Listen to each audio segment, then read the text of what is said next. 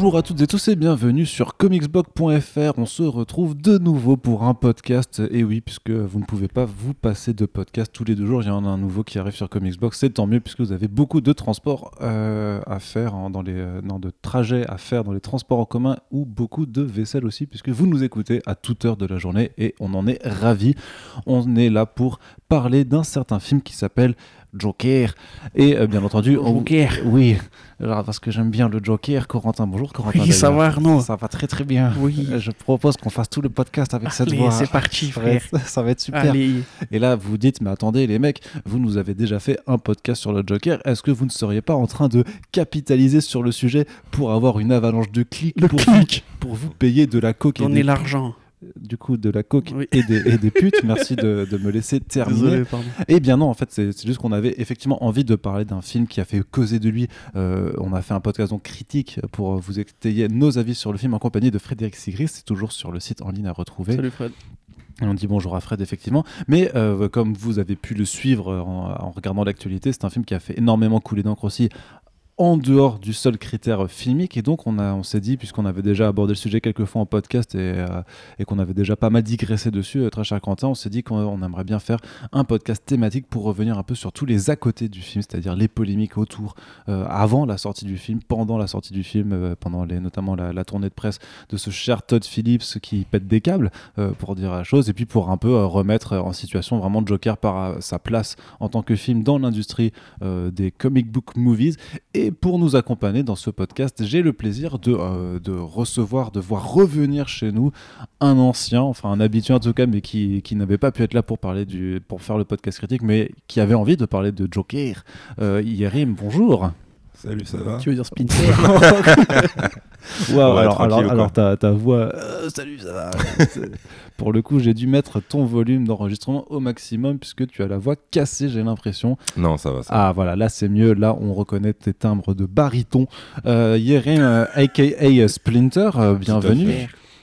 Est-ce que tu veux te présenter vite fait pour ceux qui ne te connaissent pas ou qui ne t'ont pas encore entendu? Parce que la dernière fois que tu étais venu chez nous, c'était quand même il y a un petit moment ouais, c'était pour Endgame, je pense. pour Endgame. Ouais, il y a- a rien eu entre temps, je crois. Bright- ah non, Brightburn. Brightburn, ouais, tu étais venu voilà, pour parler de Brightburn, Brightburn. cet, cet été.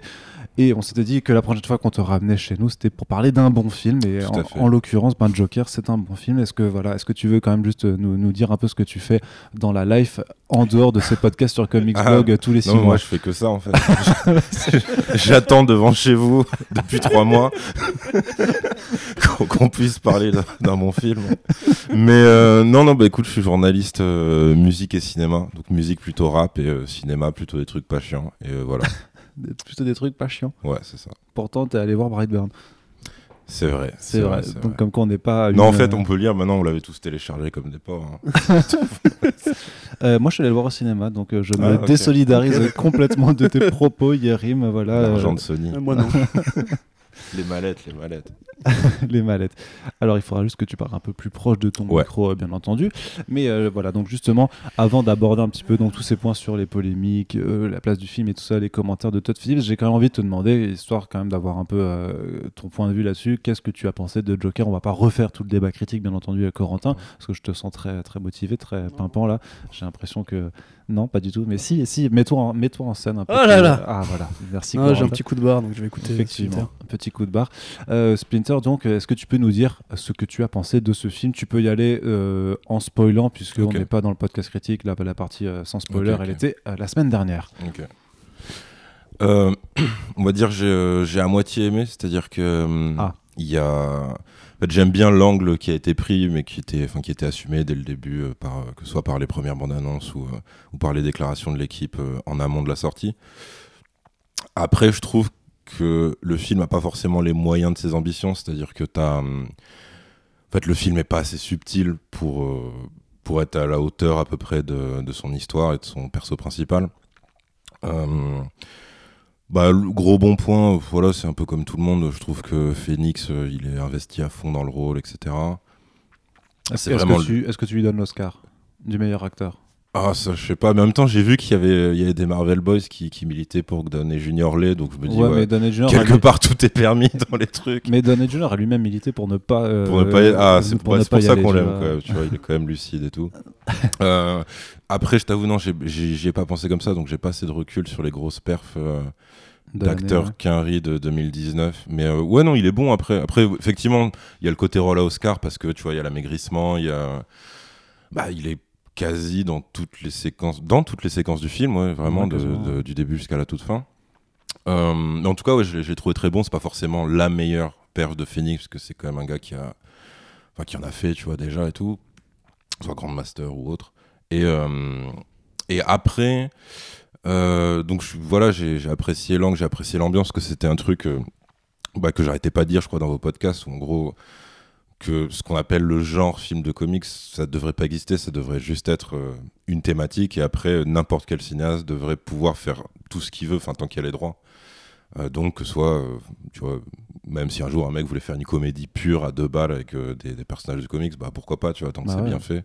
Donc lui, il a choisi l'option film noir, influence années cinéma des années 70 et tout. Euh, donc voilà, après je vais pas revenir, il y a les- influences revendiquées. En fait, en gros, pour moi, ce film, tu peux le trouver euh, très bon si tu le compares euh, à un film de super-héros lambda, parce que forcément, bah, tout va être, tout va être plus, comment dire, plus travaillé, plus soigné, etc. Même, tu vois, la photo du film, je la trouve magnifique et tout. Même en matière de ce qui donne à bouffer à son acteur principal, forcément, c'est pas, tu vois, c'est pas une origin story basique. euh, que, que tu peux trouver euh, dans, dans un film de super-héros, puisque ce n'est pas un super-héros déjà. Maintenant, euh, si tu compares le film donc à un film de comics lambda, bah, ça les écrase. Par contre, si tu compares le film à ce que le film prétend être, c'est-à-dire ses modèles de base, bon là, il se fait exploser en mille morceaux parce que le film est pas du tout assez finaux pour ce qu'il essaye d'être. Donc en gros, tu vois la, la, la scène des escaliers sur laquelle tout le monde s'est paluché en disant ouais, euh, ça, ça symbolise voilà euh, quand il est Arthur, euh, il a du mal à monter parce qu'il lutte contre la vie, et puis quand il est Joker, il sombre dans la folie, du coup il descend les escaliers. Tu vois, c'est vraiment le symbolisme pour les nuls en fait. c'est vraiment un truc. euh, tu sens que si c'est ça, tu vois, ton idée, ta seule idée de mise en scène, parce que le reste c'est beaucoup plus de la reproduction que de la création. Ouais, effectivement, c'est en fait t'as pas trop d'idées, tu vois. Après l'autre truc, c'est que en termes d'écriture, il y a voilà des ficelles qui sont beaucoup trop grosses, du style, euh, bah, vu qu'on peut spoiler, tu vois, je trouve que Phoenix joue extrêmement bien dans sa confrontation avec De Niro sur le plateau télé. Par contre, ce qu'on lui a écrit, tu vois, pour euh, que le personnage s'auto-justifie, c'est trop explicite en fait. C'est-à-dire qu'en fait, on te redit ce que le film t'a dit avec des images, comme si euh, le film faisait soit pas confiance à son public, soit pas confiance à lui-même, et qui se dit non, il, là, il faut que le personnage sorte sa notice d'utilisation et qui te dise ouais, alors voilà ce qui se passe quand la société laisse de côté les gens un peu malades. Tu fais ouais, c'est bon, mec, on a compris, tu vois, machin. Et heureusement que c'est très bien joué parce qu'en fait, si tu prends les dialogues à plat, c'est ultra pauvre, quoi, tu vois. Et euh, après, par contre, ouais, euh, euh, à côté de ça, c'est. Tu vois, le, les, les quelques scènes de violence, parce qu'il n'y en, a- en pas non plus euh, pendant Non, tout le film, comme ça a été dit. euh, C'est, euh, tu vois, c'est de la violence assumée, c'est de la violence filmée de manière adulte et tout. Après, je trouve que ça fait très. euh, euh, comment dire c'est, euh, Tu vois, même le rapport à la lutte des classes qui est surbalancé et tout, avec la symbolique des riches qui vont voir les temps modernes de Chaplin et qui rigolent, tu vois, sans, sans comprendre ce qu'il y a derrière, enfin, tu vois, etc. T'as.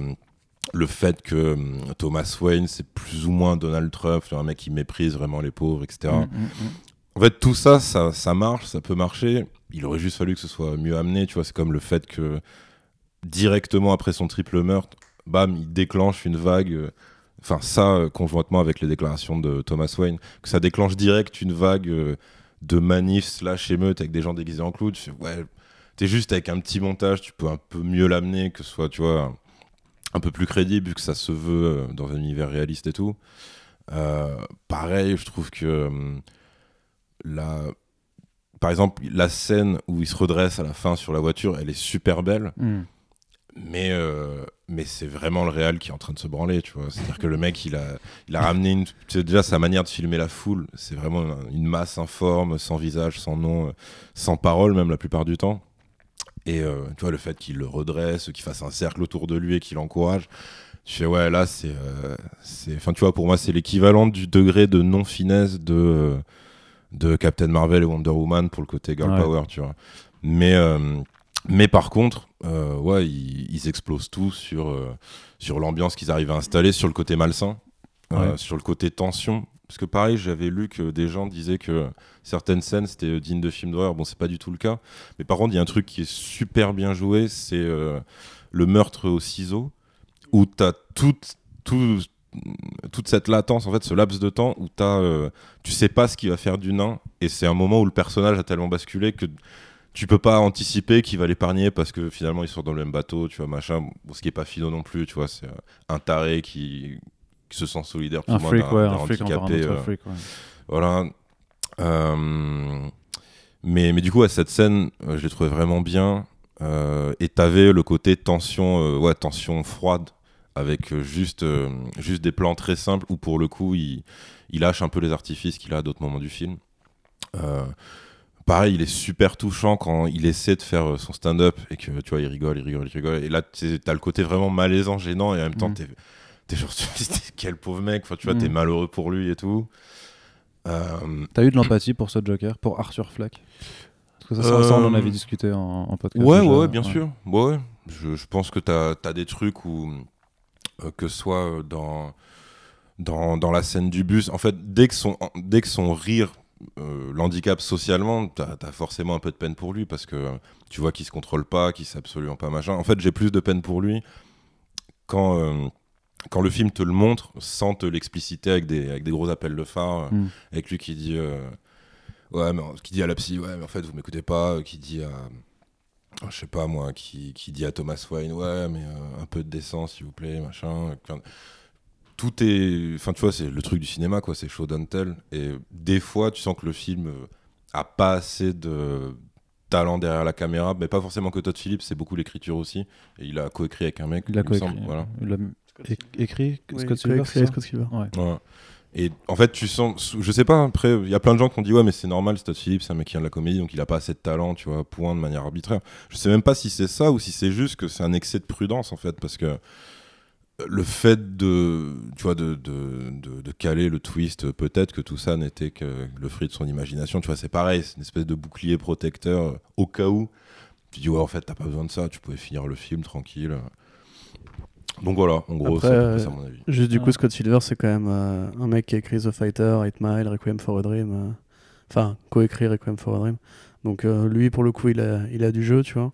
Après The mais, Fighter et 8 Mile, c'est très. euh, ouais, bah, c'est pas philo non plus, hein, mais, Mais c'est ouais, sûr. ouais. mais- Non, mais je veux dire, il a une base euh, déjà. Ouais, ouais. Bah, de toute façon, tu- je pense que tu peux même voir des points d'accroche dans la Ouais, façon totalement. dont le personnage solitaire est écrit et tout.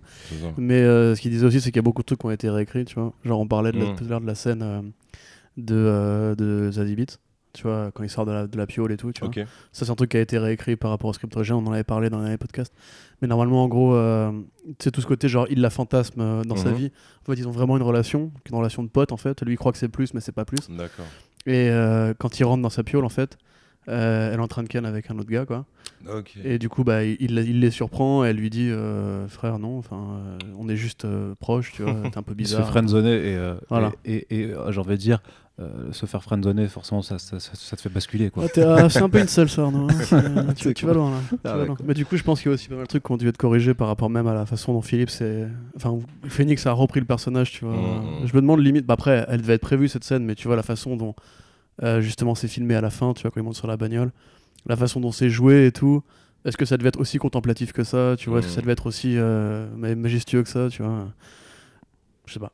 Faudrait, faudrait relire le script. Mais par Du contre, j'ai- envie de, juste de, de rebondir sur un truc que tu as dit, euh, parce que tu dis qu'à la fin, ils, ils- ils- ils te font supposer que tout ça n'était que son, anima- son imagination. C'est comme ça que tu as interprété le fait que. Non, pour moi, est- c'est une des possibilités, tu vois. Après, euh, Parce que pour moi, ça c'est explicite que tout s'est vraiment passé. Quoi. Enfin, Mais à savoir justement, euh, il y a des mecs qui ont repéré en fait euh, grâce au Camrip chinois, merci à nos amis euh, du téléchargement pirate, qu'en fait t'as différentes horloges dans le film et elles pointent toutes à 11h11, ouais. toutes à n'importe quel moment où tu les vois. Et à la fin en fait quand il est sur la bagnole et qu'il fait les bras comme ça en fait ça Ouais. indique 11h11, du coup, Ouais. comme si euh, tu vois le côté genre euh, it was all a dream, euh, etc. Tu vois. D'accord, ok. Une sorte d'indice de que la réalité n'est pas ce que tu ce que ce qu'elle est vraiment. Ouais, non, mais enfin, moi, moi, à mon avis, si tu veux, c'est genre de truc qu'il faut pas faire en fait. Tu. Ouais, c'est ça. Typiquement, c'est des trucs ouais. qu'il faut pas laisser en fait. Tu laisses le choix aux gens, tu leur dis pas, tu vois, c'est c'est un peu comme à la fin du remake de euh, Total Recall, tu vois, où on te dit non, non, mais c'était un rêve depuis le début en fait. Ouais, t'es là, non, mais, mais, mais laisse-moi choisir en fait, tu vois. c'est- Ouais, c'est ça. Mais après, ouais, disons que c'est. Tu vois, juste avant de faire. Enfin, juste avant. Son, son avant-dernier film à Philippe, c'était euh, euh, War Dogs. War Dogs, ouais. Et pareil, tu vois, War Dogs, si tu le compares. à- Parce qu'il y avait toujours un côté comique, par contre, dans War Dogs. Même si le sujet était très, beaucoup plus sérieux, c'était euh, de jeunes trafiquants d'armes et tout. Et, euh, et pareil, War Dogs, si tu le compares à ces autres comédies, tu peux le trouver mieux, mieux bossé parce que forcément, il a un sujet un peu plus, euh, un peu plus sérieux et tout, donc tu, tu vas peut-être le préférer.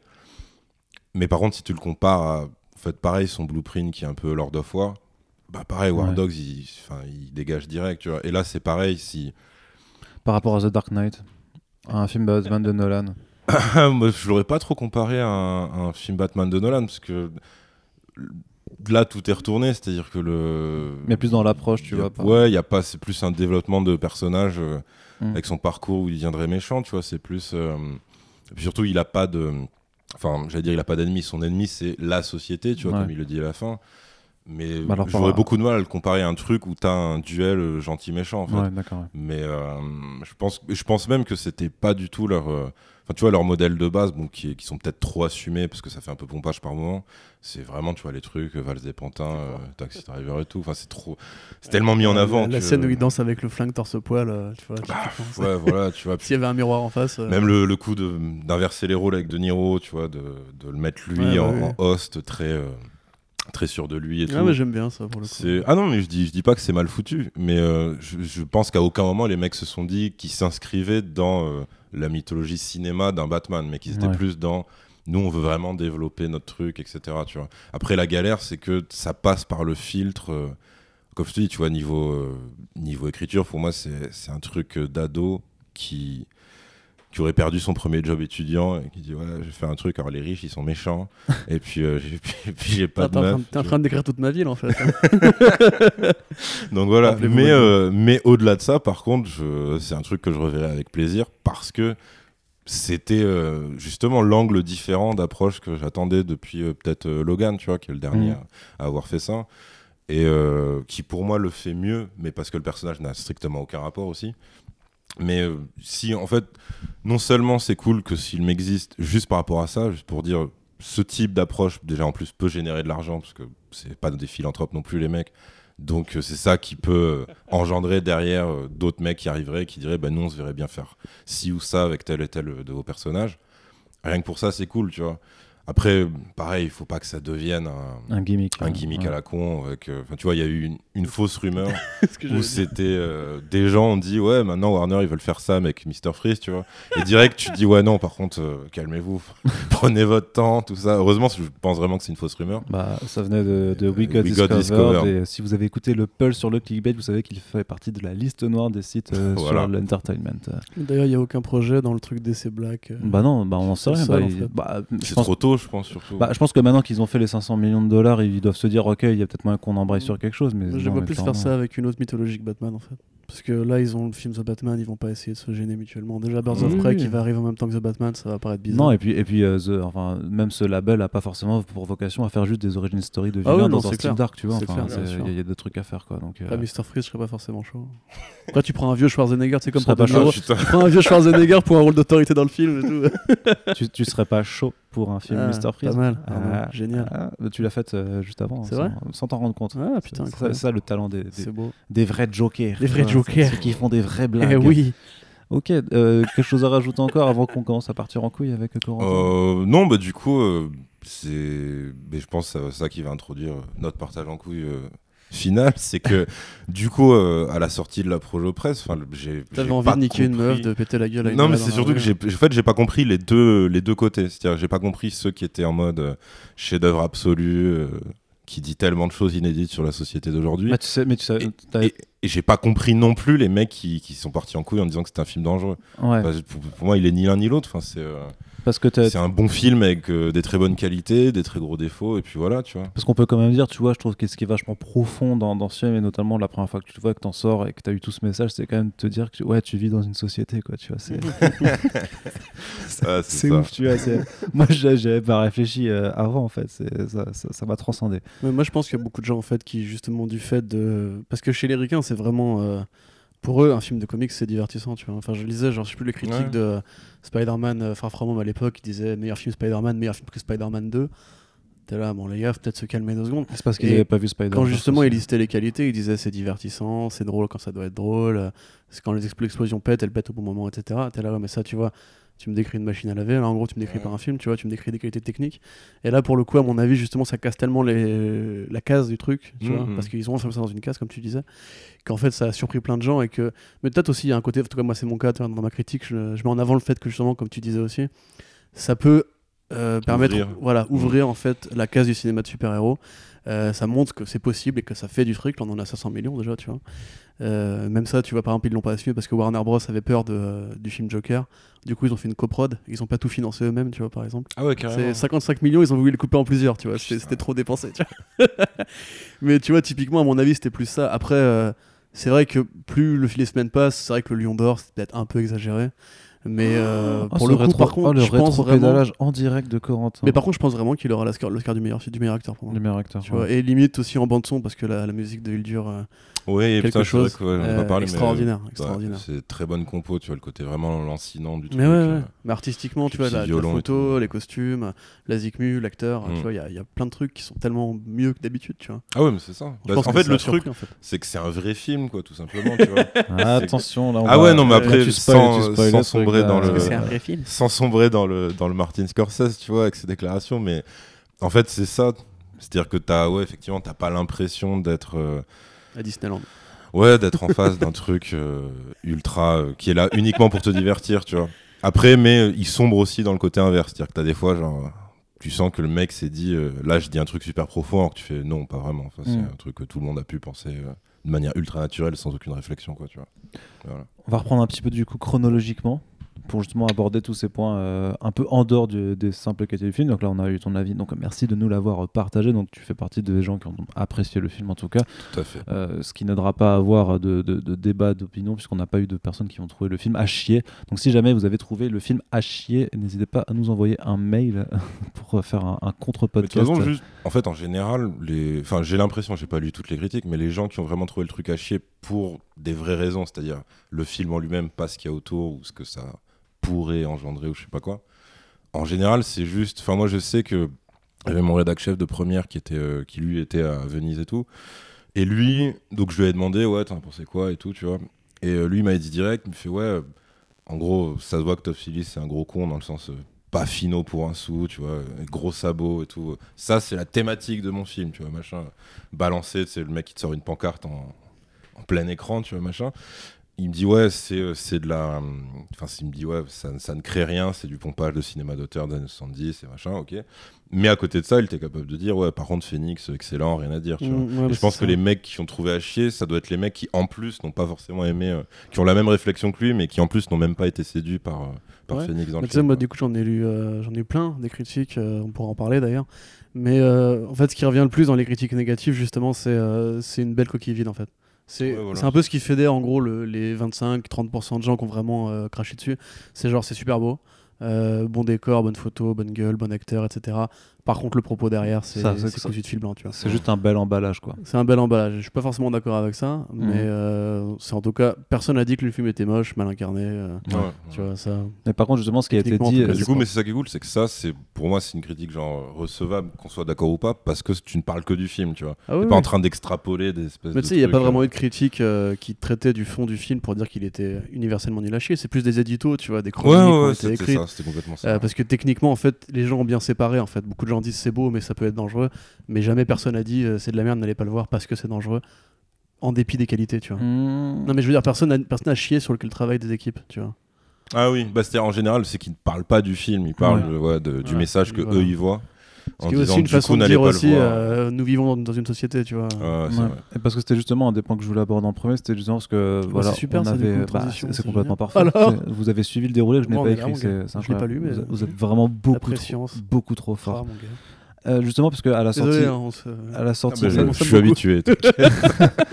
C'est-à-dire qu'à la sortie de, de- de la production de, de Venise, justement, et après que le film était couronné euh, de, son, de son lion d'or, justement, c'est là où on a commencé à avoir les premiers retours qui étaient un petit peu particuliers, parce que euh, on avait beaucoup de, de critiques dithyrambiques euh, Mm. dans un premier temps, puis après, justement, c'est vrai qui affirmait que le film n'était pas on cite à mettre entre toutes les mains, qu'il était poten- potentiellement dangereux, qu'on le voyait comme une forme de d'usine à incels. Donc euh, pour euh, les incels, donc ce sont les, euh, les célibataires involontaires. Donc c'est des gens en fait qui, qui estiment que s'ils sont célibataires, c'est euh, c'est parce que c'est la faute des C'est meufs. comme euh, et que- c'est le personnage euh, du- des petites annonces d'Elysée Moon, tu vois, le Ouais, mec voilà, qui cherche une blonde à forte poitrine, Ouais, mais qui, euh, aurait compris qu'il ne la trouvera jamais. Voilà, et Mm. qui Et en qui fait va tuer des gens et qui voilà et euh, qui, qui- qui transpose sa solitude en colère contre bien, en fait euh, contre contre les femmes simplement. Ouais, c'est donc ça, euh, c'est- c'est qu'Incel, ça revêt aussi tout un, un corps de gens sur euh, Internet qui euh, vont être ceux, ceux- ceux qui vont cavaler après les féministes en mode euh, Ouais, pétasse et compagnie, tu vois. C'est... Non, mais qui détestent les femmes Voilà, du coup parce qu'ils estiment qu'elles les sont femmes. responsables de leur propre malheur et qui euh, du coup enfin il y, a- il y a des gens qui tuent des femmes à cause de ça quoi. Donc ces gens-là existent. donc voilà donc c'est pas c'est pas drôle et du coup de, voilà des voix qui s'élevaient qui et c'est un petit peu marrant quand même. Euh, je, bon bah tant Est-ce pis. Capote est un incel, du coup quand même, podcasts. s'il vous plaît, Splinter, un peu de tenue. Euh, mais moi je peux pas te suspendre, du coup, euh, désolé. ouais, t'as vu. J'ai pas ce pouvoir là. Ouais. Marlène ne peut pas me toucher ici. Euh, oh, encore tu sais, il y aura peut-être, je sais pas. un- Bref, qu'est-ce que je veux dire?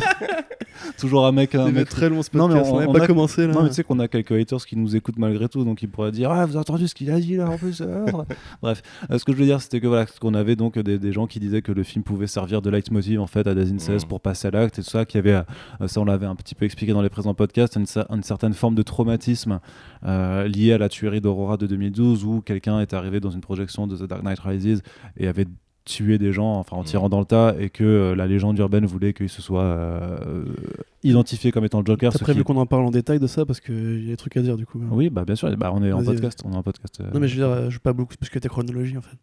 Non, non, non, mais tu, tu, ne me- tu peux, tu, peux intervenir. Non, mais juste pour cool. dire que la légende urbaine voulait que ce soit, qu'il se soit travesti en, en Joker, alors que les autorités locales sur place ont toujours dit que, enfin non, Ouais, on avaient jamais dit, dit, ça. Ils avaient dit que c'était pas ça, qu'ils se prenaient pas pour le Joker. Non, et tout. non, En euh, fait, personne n'a retenu cet aspect. même- même lui il a pas dit en fait. Ouais, Non, c'est ça, Non, mais personne, personne n'a dit, c'est juste que c'est rentré dans, dans, dans le mythe euh, urbain, euh, puisque c'était euh, par rapport au film Batman. On se rappelle de euh, la couverture de Télérama euh, Batman, Batman tueur, ouais. Mais Batman ce, qui est, ce qui est assassin. marrant du coup, c'est que euh, du coup, ouais, pour faire un petit aparté là-dessus, donc Holmes, c'était c'est son nom, hein, James Holmes, Ouais.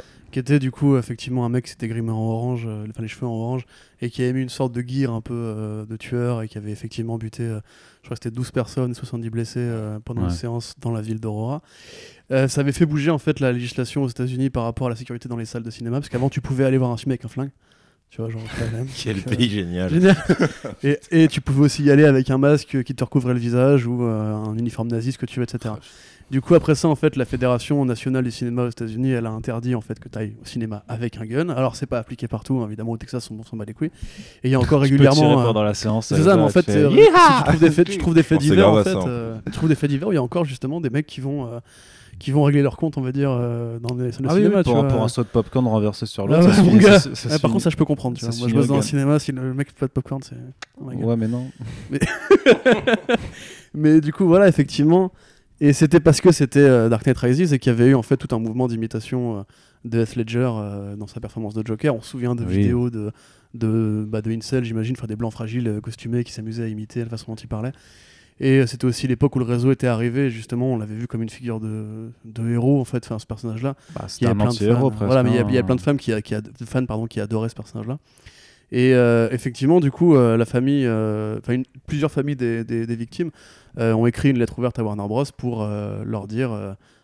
Enfin, ils n'ont pas demandé l'interdiction du film, ils n'ont pas appelé au boycott non plus. Ils ont dit par contre, il y a un vrai problème aux États-Unis par rapport au port d'armes et aux tueries. Du coup, ils ont demandé à Warner Bros et à TNT indirectement de ne pas soutenir politiquement les candidats qui euh, prônent la- le port d'armes, le second amendement, et euh, d'accompagner le film d'une mire euh, de comment dirais-je de- d'indication. euh, si vous avez des problèmes mentaux, voilà quel numéro appeler, voilà un centre pour vous faire aider, etc. Et euh, d'ailleurs, ça, bah, apparemment, ça a marché puisque HB- HBO en fait va commencer à le faire. C'est-à-dire qu'avant certaines séries qui traitent justement de problèmes mentaux, il y aura en fait des, des Ouais. cartons en mode si c'est votre cas, c'est de la fiction, euh, allez plutôt vous faire soigner, etc. Ouais. Euh, ce qui est pareil, tu vois, c'est pas, pas idiot. C'est pas, Enfin, pas idiot, ça, dollar, ça- ça me semble un peu toujours, euh, toujours bizarre, si tu veux, de, de- de devoir expliquer, mais ça fait pas de de mal, devoir tu vois. expliquer à des gens qu'une œuvre de fiction qu'ils vont aller voir est une œuvre de fiction, mais. euh, bien sûr, mais ça fait pas de mal. Tout Non, non, je- je- rapport je- au réel que toi et moi. Tu vois. Je, je veux pas être ultra cynique, donc j'apprécie. Je pense que ce serait plus efficace, par contre, d'arrêter de financer effectivement ces candidats qui sont pour le port, le port d'armes. Comme je trouve que c'est ridicule que suite à la tuerie d'Aurora, c'est les cinémas qui disent, enfin, c'est des âges stupides de- d'autoriser les gens à venir euh, au cinéma avec des armes, mais qu'en fait que le truc qui était abordé, c'est bon, bon, du coup, bah en fait, euh, euh, laissez vos armes à l'entrée, quoi, rentrez pas dedans, alors que bon, on- on- Mm. enfin, nous, on sera d'accord euh, de dire que le problème c'est les armes à feu. Du coup, bon. d'ailleurs, pour Joker, t'as la, la- la Ouais. plus- le plus gros groupement de cinéma aux États-Unis euh, indépendant. Non, non. indépendant. La plus grosse Ah, chaîne pardon. indépendante, je ne Pardon. sais pas me souvenir de son nom là, mais euh, qui du coup interdit les cosplays aussi. Parce Oui. que cosplay, ça, forcément, ça veut dire Joker. hein. Tu vas Ouais, pas, tu vas pas y aller costumé en De Niro, je pense pas. Enfin, moi, je vais vraiment putain, un costume, quoi. Voilà. Euh, du coup, euh, pour éviter que les mecs autour soient mal à l'aise, plus que pour éviter les tueries. Euh, et du coup, euh, donc, il y a eu d'autres gens de la, de la famille de la tuerie qui ont dit non, moi ça me dérange pas. Enfin, je veux dire, c'est un film. euh, et justement parce qu'en fait, les mecs sont proches du dossier. Et le flic qui a, procé- qui a procédé à l'arrestation en fait de James Holmes a dit mais à aucun moment il a parlé du Joker. C'est Ouais. une, légende urbaine, une vraie légende Ouais, urbaine. ouais, Le mec a jamais dit ni à son procès, ni avant, ni dans les cahiers qu'il écrivait que c'était le Joker. Et euh, j'ai trouvé autour autour de moi beaucoup de gens qui n'étaient pas au courant de ça en fait, qui croyaient vraiment que le mec se prenait pour le Ah ouais, je l'ai même cru à un moment donné. Ouais, parce mais que parce c'est- que l'inf- l'info finale a pas du tout tourné en Ouais. fait. Bah oui. C'était vraiment. Parce que, Parce une que fois quand- qu'on a eu le personnage, c'est une belle histoire à raconter entre guillemets, tu vois que. Bah, le truc, c'est que quand c'est arrivé, vu qu'il avait les cheveux grimés et tout ça, je pense que tous les médias avaient titré euh, Man dressed like. Joker, shoot people, machin truc, et que euh, quand il y a eu l'enquête après, bah, ça n'a pas été suivi, quoi, parce que c'était fini, que c'était plus, euh, plus intéressant, entre guillemets, quoi. Pour, pour la chose quoi. Mais justement voilà c'était euh, pourquoi ces interrogations pourquoi euh, pourquoi euh, craindre aussi enfin pour- parce que c'est assez marrant. Enfin moi ce qui m'avait vraiment interpellé quand, quand, quand ces papiers sont sortis sur c'est peut-être un film pas à mettre entre toutes les mains Mmh. peut-être un film dangereux où, où je m'interroge à la fois sur le fait est-ce qu'un film peut réellement être dangereux, tu vois? Et surtout, euh, pourquoi avoir euh, peur, en fait euh, Parce qu'il y a vraiment eu un, un- un climat, si tu veux, d'angoisse, de, paranoïa qui a commencé à s'installer euh, pendant les deux semaines, euh, Mhm. deux, trois semaines précédant la sortie, où on en arrive aussi à des points où, du coup, ben, le FBI était sur le coup à essayer de détecter si jamais il y avait des menaces sérieuses Ouais. ou non à, à prévoir, que les flics de New York étaient en civil apparemment dans certaines Ouais, dans salles de cinéma salles, pour, pour réagir en cas de, de shootout ou même ou d'un autre côté en fait et à force d'en parler et nous aussi on, on a relayé la- l'affaire mais après nous en France on n'a pas ce genre ce genre de problème mais t'avais l'impression que limite euh, qu'une certaine partie des, des médias limite aurait Ah, souhaité ils attendaient, ouais. aurait souhaité qu'il y ait une tragédie pour qu'on puisse dire ah bah vous voyez on avait raison c'est un film dangereux c'est un film Ah, parce euh, qu'ils l'ont qui- pas mal martelé quand même. Parce euh, mais peu ce qui en met ouais. ouf en plus tu vois parce qu'à la même période euh, Du un coup, ça a fini. Enfin, il y a eu des appels de menaces, tu vois, mais sans suite. Mais Ouais. du coup, forcément, ça a excité des crétins qui ont fait. euh, Bah, des prankers et tout ça, bien Tu sûr, vois, et- voilà. et, et quelques idiots, mais, mais j'ai envie de dire que c'est quand même incroyable où tu dis qu'au même, moment- au même moment, pardon, t'as un film comme, je sais pas, comme Rambo Last Blood qui arrive, qui techniquement, sur l'usage des armes à feu, peut être tout aussi incitateur dans ça, parce qu'on peut dire, ouais, si c'est pour buter des chicanos, euh, vas-y, tu peux y aller, tu vois, fais-toi plaisir. Donc, je- moi, je, je, je comprends pas, en fait, euh, est-ce que Qu'est-ce que tu viens de dire? des chicanos, des mexicains, non, mais c'est le message. non, mais la phrase entière, j'ai pas de. Tu es d'accord avec le fait de tuer des Mexicains? Bah, non. Mais c'est ce que le message te- c'est- mais non, mais c'est le message, euh, c'est le message grosso merdo de ce genre de film d'action où en fait tu peux dégommer des types sans qu'il y ait aucune incidence parce que c'est le héros et donc on s'en branle. Donc là en l'occurrence c'est Rambo contre des Mexicains. ouais, Bah, vas-y, lâche-toi, voilà, c'est un, un cartel mexicain. Vas-y, fais-toi plaisir, tu peux. Oui, mais c'est les méchants. Oui, mais c'est des méchants, voilà. non, mais non, mais c'est pour ça. Comme le. Punisher, c'est genre, c'est ok, c'est les méchants. Oui, c'est ça, c'est les méchants. Non, mais voilà, mais c'est et, et en l'occurrence surtout que techniquement, bah voilà, comme on, qu'on l'a dit, euh, maintenant qu'on a vu le film aussi, c'est que bah il y a, il y a deux scènes de, de- enfin trois scènes de meurtre. Du coup, qui sont toutes explicitées parce qu'il y a des réelles motivations. D'ailleurs, c'était d'ailleurs quelque chose qu'on reproche un petit peu au film, c'est que, enfin, sur le, le fait qu'on aurait pu comprendre un que ce soit euh, dangereux dans le sens où on- il aurait montré pas, hors, pas justement des, des meurtres gratuits, complètement sauvages Mhm. et, et gratuits, alors que là, techniquement, il y a, tout, il y a toujours une justification. C'est parce qu'ils ont, été ils ont été méchants euh, d'une manière ou d'une autre avec, euh, avec Joker. Euh, Bah, pour moi, ça, ça bascule dans la dernière scène. Parce que dans Ouais. la dernière scène, c'est juste un fou furieux qui s'en prend à la psy. oui, Parce que à t'as part le trope des psychopathes en, ouais. en asile qui s'attaquent toujours à leur psy ou à leurs euh, infirmiers de garde, etc. Et là, pour le coup, c'est complètement gratuit. Et là, même lui, dans sa façon de jouer, et le, le petit, le petit regard, le petit sourire qui tape à la caméra et donc à la psy, tu sens que là, pour le coup, il est en mode euh, maintenant, c'est de la violence gratuite, je vous Ouais. déteste tous, etc. Quoi, tu vois. Mais, Mais- euh, mais mais oui, pendant ça, le gros du film, oui, c'est plus de, de la vendetta personnelle que qu'autre chose. ouais. Un film peut-il être dangereux, Yerim Euh, bah, moi déjà, Est-ce qu'on peut responsabiliser euh, l'industrie du cinéma, un réalisateur ou, euh, ou des équipes techniques pour, pour ce qu'il montre en fait dans une œuvre de fiction? Bah, déjà ouais tu peux tu peux toujours responsabiliser mais par contre ça ça aboutira juste enfin en fait faut que ça s'arrête faut que ça s'arrête à la limite où la censure commence tu vois parce que sinon tu rebascules dans les débats tu vois que moi je pensais terminer depuis avant ma naissance presque tu vois où t'avais enfin si quand quand j'étais tout petit il y avait quoi euh, il y avait eu ça pour GTA pour le premier GTA où t'avais des assauts de mères de famille qui étaient inquiètes et tout. Parce que ouais, c'était un des premiers gros jeux où t'avais le côté, bah, c'était amoral et assumé comme ça. Et t'as le côté, bah, c'est c'est toi le joueur, donc c'est toi qui contrôle le personnage. Mais, euh, mais même ça, ça n'avait pas, ça avait pas fait long feu. Tout le monde s'était foutu de leur gueule en disant, vous comprenez rien, c'est un jeu, il ne se passera rien, enfin, etc. Euh, donc c'était, euh, c'était, moi j'étais très surpris en fait que ce débat euh, reprenne euh, sur ce film-là. Je pense, que- c'est quoi, j'aurais compris que ce débat reprenne si ils avaient joué les vices-là et que ils avaient joué la surprise. Si le film s'appelait Arthur et que tu découvres à la fin qu'en fait c'est une origin story du Joker, là je peux comprendre qu'un mec se sente un peu euh, offusqué parce qu'il va dire ouais je me suis pris d'affection pour ce type et en fait c'est le plus gros un des plus gros super méchants de, des comics Batman tu vois là ok mais là non là on te prévient dès le départ les gars c'est une version de ce personnage là ce perso il a toujours été méchant je pense que c'est peut-être un des seuls méchants qui a, qui a pas dans l'histoire des comics de moments où, où il a justement une espèce de basculement gentil, tu vois. C'est euh, Non. lui vraiment, enfin tu peux en trouver plein qui ont au moins une bonne action. Lui il en a pas. Enfin lui c'est vraiment c'est c'est une ordure de A jusqu'à Z. Si tu vois. Batman Europa, vite fait. Mais... Ouais. C'est le seul contre-exemple, et encore parce qu'il est menacé de Dis- mort. disons que À la limite, il y a un moment, je crois, il remballe Crâne Rouge dans un sombre crossover parce qu'en gros, il comprend que Crâne Rouge, genre, euh, c'est un Allemand nazi et genre le Joker, il dit ouais, je suis un psychopathe, mais un psychopathe américain. Et c'est peut-être le seul, c'est- peut-être le seul et unique moment C'est déjà où il la a meilleure un- réplique du Joker de tous les temps, du coup. parce que tu vois, ça date de je sais plus quelle année c'est retrouvable, mais c'est peut-être le seul et unique moment où t'as une sorte de, de Moral, ouais. vieille moralité qui, qui interfère avec sa folie. Mais sinon, non, enfin, c'est il y a aucune ambiguïté. Euh, bon après, j'allais dire, euh, Joaquin Phoenix euh, a été très clair là-dessus, mais vu qu'il y a Todd Phillips à côté, on en parlera, mais donc ça a gravement cafouillé dans leur communication. Mais ce que j'ai trouvé super consternant, c'est que avant même la sortie, et même avant même le premier trailer, t'avais déjà des gens, et notamment une éditrice de comics, mais j'ai plus son nom, qui s'était fendue d'un poste en expliquant pourquoi elle, elle estimait que ce film aurait jamais dû être monté parce que, enfin, le projet aurait pas dû être lancé. C'est pas He- Heidi McDonald de The Beat? Peut-être, ouais, peut-être. Parce qu'elle est... Comics Beat? Ouais, enfin c'est The Beat. Meuf quoi, qui s'est fait harceler par Brian Wood? Ouais.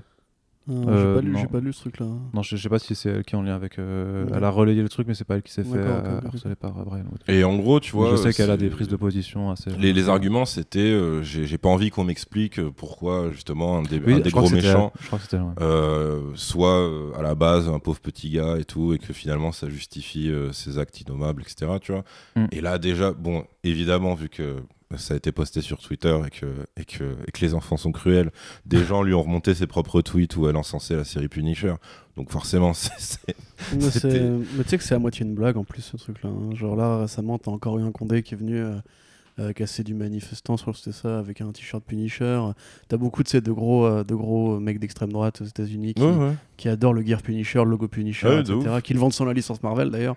Et euh, tu vois par exemple ça. Mais j'ai jamais vu de pas, gros débats en mode, mais du coup, est-ce que le personnage, le alors que le personnage du Punisher, il est quand même très simple, tu vois, dans sa mentalité. Ce serait facile de dire, ouais, bon, c'est clairement un truc d'extrême droite et c'est normal que ça influence des faf euh, Bah chez les keufs et tout. genre, Et j'ai pas spécialement vu de gens faire des longs. euh, ça a pas été créé dans un esprit articles, d'extrême droite, euh, tu vois. Ah non, mais je sais. Mais je veux dire, j'ai pas vu ce genre de polémique, tu vois, que ce soit pour sa série qui me semble, euh, enfin, tu vois, était un Ah, peu populaire alors- et tout, pour- avec des pour- gens qui diraient c'est une série dangereuse parce que ça Bah, va encourager Pour, l'extrême pour rappel, pour rappel, quand même, pour la, deuxième, la, la- la diffusion de la deuxième saison avait été retardée sur Netflix parce qu'il y avait eu des, des tueries de masse euh, à, un, ouais. à un moment aux États-Unis qui du coup s'était dit euh, mince. Mais, et de la même façon que euh, bah, on, on- on pouvait craindre, euh, vu que l'été a été particulièrement sanglant aux États-Unis, que euh, ça, ça ait des répercussions. Je crois, je crois que le fait qu'il y ait eu euh, là ces tueries à plusieurs jours d'écart, même si techniquement il y en a tous les jours aux États-Unis ou quasiment tous les jours, euh, a, a eu une influence. Il y a un film de, de Blumhouse qui s'appelle The Hunt, je crois, Hmm. euh, qui est un film, une sorte de. avec des riches qui s'amusent à, à Oui, faire de la chasse aux Ouais, pauvres comme ça. de ça. euh, où là aussi, Non, lui- enfin, apparemment, c'est pas tout à fait ça, mais. euh, oui, enfin, J'en ai gros, parlé avec, avec- enfin, c'est avec Matt Mikkelsen apparemment. avec euh, où en gros c'est euh, c'est lutte sociale avec des guns quoi euh, où le film enfin ne sort pas du coup enfin la Mhm, sortie a mhm. été euh, retardée indéfiniment parce que il y avait eu le contexte des tueries de masse c'est vraiment où tu as, toujours ce rapport où, où parce qu'il y a, y a toujours ces faits divers absolument affreux. Où on se où on se base enfin on reporte le blâme sur euh, sur des films en se disant merde mais les films vont inciter les, les, choses. Et, ce qui moi ce qui me ce qui me semblait euh, vraiment incroyable c'est quand je voyais justement bah, les les posts de, je sais plus si c'est elle donc euh, mais on va dire que c'est elle de, Heidi par exemple des autres éditrices ou des ou des journalistes qui écrivaient que c'était un film à pas mettre entre toutes les mains ou que c'est des films dangereux et je me dis, mais en fait, c'est quand même ah, généralement les mêmes personnes qui sont les premières à, à défoncer Trump quand il repart sur euh, c'est la photo métal ou la photo jeu vidéo, c'est des Ouais. tueries de masse. tu vois. Et là, et, là, et là, tu dis, ouais, regardez, c'est un film qui peut inciter et risque d'y avoir de nouveau des tueries de masse à, à cause de ce film. Tu fais, bah attendez, je comprends pas. Alors, du coup, les, les, les œuvres culturelles, elles sont responsables des tueries de masse ou, Bah, comment ça. se passe? C'est-à-dire qu'en fait, euh, elle, bah déjà, elle mettait, elle, elle mentionnait les tueries de masse. Je sais pas si elle mentionnait les tueries de masse commis par des incels, mais en gros, il y avait ça dans ses inquiétudes. Il y avait aussi le côté, ouais, ça va être encore euh, un héros, euh, Un white dude. un, euh, un- voilà, un, pauvre blanc et tout machin, euh, dans un monde trop dur pour lui, genre ça correspond pas à la société actuelle, etc. Et euh, et le truc, donc elle, c'était juste sur le concept du film, c'est-à-dire qu'il y avait rien qui avait Ouais. filtré encore. Et, et donc là, tu te dis, ouais, il y a quand même des gens qui ont, qui ont sérieusement ce point de vue de dire, ouais, j'habite dans un pays où euh, les armes à feu sont en vente libre. Et, euh, et genre, ce que je crains, c'est euh, un- une œuvre de fiction qui pourrait inciter des trucs. Genre, attaque-toi au problème de base à ce moment-là. Enfin, je sais pas, tu vois, il n'y a pas de. Mais c'est peut-être ça aussi, tu vois. C'est comme ils arrivent pas à s'attaquer au problème de base, qu'ils arrivent pas à lancer ce putain de débat au niveau politique. euh, Les mecs, tu sais, veulent juste tout verrouiller, un peu comme un, un daron qui aurait peur que le bébé se casse la gueule avec Ouais, non, mais complètement. Mais c'est du coup, ouais, mais c'est de la schizophrénie. Enfin, il marche sur la tête de fou. Et, euh, après, quand le, effectivement le premier trailer sort, et là, t'as vraiment la vague de gens qui disent, ok, ça va être euh, une glorification des incels et tout machin. Déjà, c'est pas ce que je vois moi dans le premier trailer. Enfin, je vois, je vois un mec qui, certes, ça se voit qu'il est en détresse affective, donc ça concerne son rapport aux femmes. Mais ça concerne tout autour de lui. Enfin, il est juste seul. C'est comme, euh, tu vois, on en rigolait tout à l'heure, mais genre, il a pas d'amis, ce mec dans le film. Et c'est comme si un mec disait ouais du coup c'est un film contre l'amitié. Enfin c'est stupide comme euh, comme raisonnement, c'est stupide comme raccourci. T'as pas de, ça se base juste sur des impressions. Euh, après, euh, t'avais t'avais aussi le fait que ouais ils disent euh, que du coup ça voilà ça peut ça peut être dangereux parce que c'est euh, c'est plus ou moins proche. Donc, ensuite ils ont ils ont mixé Incel avec idéologie alt-right en gros. Et là c'est pareil, c'est-à-dire que tu peux considérer que ouais, il peut être assimilable aux, aux mecs qui commettent des tueries et tout, mais imagine que t'as juste une lecture de d'extrême gauche absolue, tu vois. Un mec pourrait voir le film et dire euh, bah putain c'est génial en fait il y a un mec euh, qui est euh, qui devient martyr de la lutte des classes Ouais, je te confirme, euh, ouais. le, le film, euh, le film te dit clairement, ce gars-là, euh, si euh, son abruti de collègue lui avait jamais filé le gun, il aurait juste, il serait jamais devenu le Joker, tu vois, clairement. Euh, donc un mec pourrait même dire c'est anti-port d'armes. Enfin, tu- en fait, tu peux, dès lors que tu as une lecture par case, tu peux tout mettre dedans parce que Ouais. tu vas juste t'arranger avec la réalité Mais du film. Mais t'en parlais, le côté, le justement, voilà, le côté justement, euh, en fait, c'est parce qu'il est pauvre, en fait, tu vois. Ah mais c'est ça. Parce que ouais, moi, je ouais. l'ai parce que je, je suis un de ces connards d'extrême gauche, tu vois. euh, Typiquement, je me suis dit en fait en le voyant, mais il y a un message contre les 1%, euh, les aides sociales qu'on lui coupe, etc. Tu vois, il y a un côté en fait, euh, le- le- la criminalité naît aussi par la pauvreté, par le fait d'être euh, privé d'espoir, etc. Tu vois. Et en fait, mais c'est vrai que quand on avait vu le film, on s'était dit genre mais où, où est la notion en fait d'incel là-dedans Où est la notion ça. même d'extrême droite, tu Bah, vois? Parce qu'à aucun moment, tu vois, on en parlait aussi. Dans le métro, par exemple, les mecs qui harcèlent la meuf Oui. sont plus incel que lui, tu vois, en un sens, et ils se font Ah ouais. punir euh, pour ça. Tu Mais en fait, c'est ça le truc, c'est que vu que, bah, comme je disais au début, tu vois, Todd Phillips, c'est- c'est pas un mec ultra fin. Donc lui, quand il, je pense que lui, il a vraiment écrit son truc en mode, ce gars, c'est, je pense que si ça se trouve dans la tête de Todd Phillips, le mec, c'est un héros SJW en fait. Parce que concrètement, si tu regardes ses actions et les gens qui, qui lui mettent la misère et qui l'aiment pas, à part les gamins au début du film, mais c'est tous des figures d'autorité dans la société américaine, tu vois. T'as pas de. Il, il fait jamais le côté euh, vig- vigilante movie euh, anti-délinquant, tu vois. Sauf pour les trois connards du métro. Il lui parle des gamins qui l'ont agressé et lui, il est beaucoup plus dans le dur que Arthur. Arthur, il est en mode non, c'était juste des gosses. Et tu sens que son collègue est en mode non, tout fout le camp et tout. machin. Genre lui, il a un vrai discours de Ouais, droitard, tu vois. faut, vrai. faut te défendre, sinon. faut te euh, dé- voilà, tu vois. voilà. Il a ce discours autodéfense absolue et tout, qui se retourne évidemment contre lui. Et après, t'as le perso euh, archétype de la société du spectacle, ultra cynique et tout, de De Niro. Donc en fait, je pense qu'il a un côté comme ça, mais que juste, euh, que juste ouais, euh, n'a- n'a- qui juste n'a pas, euh, n'a pas parlé à tout le monde de la même façon. Mais après, ce qui est, enfin, ce qui est, ce qui est d'autant plus triste, c'est que t'as quand même, t'as quand même ce- cette évacuation de, de ses problèmes d'argent par toutes les critiques qui lui sont faites sur euh, le message. C'est-à-dire qu'il n'y a aucun moment où les mecs ils prennent en compte le, le fait que, bah, quand on a- comme on avait dit en rigolant tout à l'heure, si au début du film le mec il gagne au loto, 95% de ses problèmes sont réglés. C'est-à-dire que et à la limite, il il pourra, un psy déjà, tu vois. de il payer aura un vrai psy, euh, euh, il aura pas à lutter dans un job de merde euh, Voilà. en risquant des agressions et des humiliations. euh, il euh, pourra prendre soin de sa mère. euh, voilà, tout est réglé, tu vois. Et, c'est, et ça, j'ai l'impression que c'est un truc, vu que le, tu vois, le, je pense que le côté euh, quinri de l'analyse est plus sur le côté sociétal que social, Mm. Parce que je pense que ça doit être moins dans leur euh, éducation, entre guillemets, tu vois. Qu'en fait, ça, pour eux, c'est normal, en fait. c'est, Ah pas ouais. du tout un truc. euh, alors que tu vois, enfin, je veux dire, l'appart du mec est miteux, il, euh, c'est même pas son appart, celui de Mm. sa daronne. Enfin, clairement, il est en détresse sociale euh, absolue, quoi, Ouais, vois. c'est le rêve américain, frère. Et, euh, et je sais pas, il y a personne qui voit ça. Et après, ouais, dans les, dans les réactions, toujours avant que le film soit diffusé en salle, mais du coup post-Mostra, à un moment, donc ça c'était un truc qui m'avait buté, c'est que t'as le trailer de Birds, Birds of Prey qui sort. Ouais. Et là, t'as des gens qui arbitrairement en fait opposent Sans les, micro. les deux, Micro, micro. les deux films. Hein On t'entendait plus. ouais, euh, pardon. Et donc, t'as des gens qui arbitrairement se sont mis à opposer les deux films, tu vois. En disant, ouais, ne donnez pas votre argent à Joker, euh, gardez-le pour Birds of Prey parce que ça montrera l'émancipation d'une femme, tu vois. Et t'es là, tu fais, déjà, si c'est ça vos critères pour apprécier du cinéma, c'est vraiment chaud de ouf. Après, ça explique euh, le succès de plein de merde, tu vois, du style Black Panther ou autre. C'est parce qu'en gros, t'es t'es en mode, ah, c'est cool, il y a quelqu'un qui me ressemble et tout, machin. Mais ouais, mais s'il s'il fait de la merde dans le film, et si c'est juste du marketing de surface, qu'en gros, moi je suis désolé, mais que ce soit ça, que ce soit la scène euh, des 10 super-héroïnes dans la scène de bataille finale d'Endgame, enfin, moi tout ce que je vois, c'est un marketeur qui coche des cases et qui se dit, euh, bon, a priori on a fait les négros avec Black Panther, maintenant on va faire les putes. Et voilà, tu vois, c'est- je, je, je vois pas, je vois pas de philanthropie derrière, et je, je vois, Alors, rien d'autre, on tu vois. un trigger warning au début de ce podcast. Ouais, ouais, Non mais enfin, je, je vois pas, je vois pas d'autre chose. Et le pire, c'est que les gens tombent dedans à chaque fois. Les gens tombent dedans dans le piège inverse pour Joker, parce qu'après tu peux toujours te dire que la polémique ça fait ça fait vendre aussi, tu vois. Mais comme comme il, comme il tombait dans, dans tous les autres pièges, parce que dans la bande-annonce de Birds of Prey déjà, ça ressemble beaucoup trop à Suicide Squad, donc rien que pour ça, les gens devraient pas avoir d'espoir autour de ce film.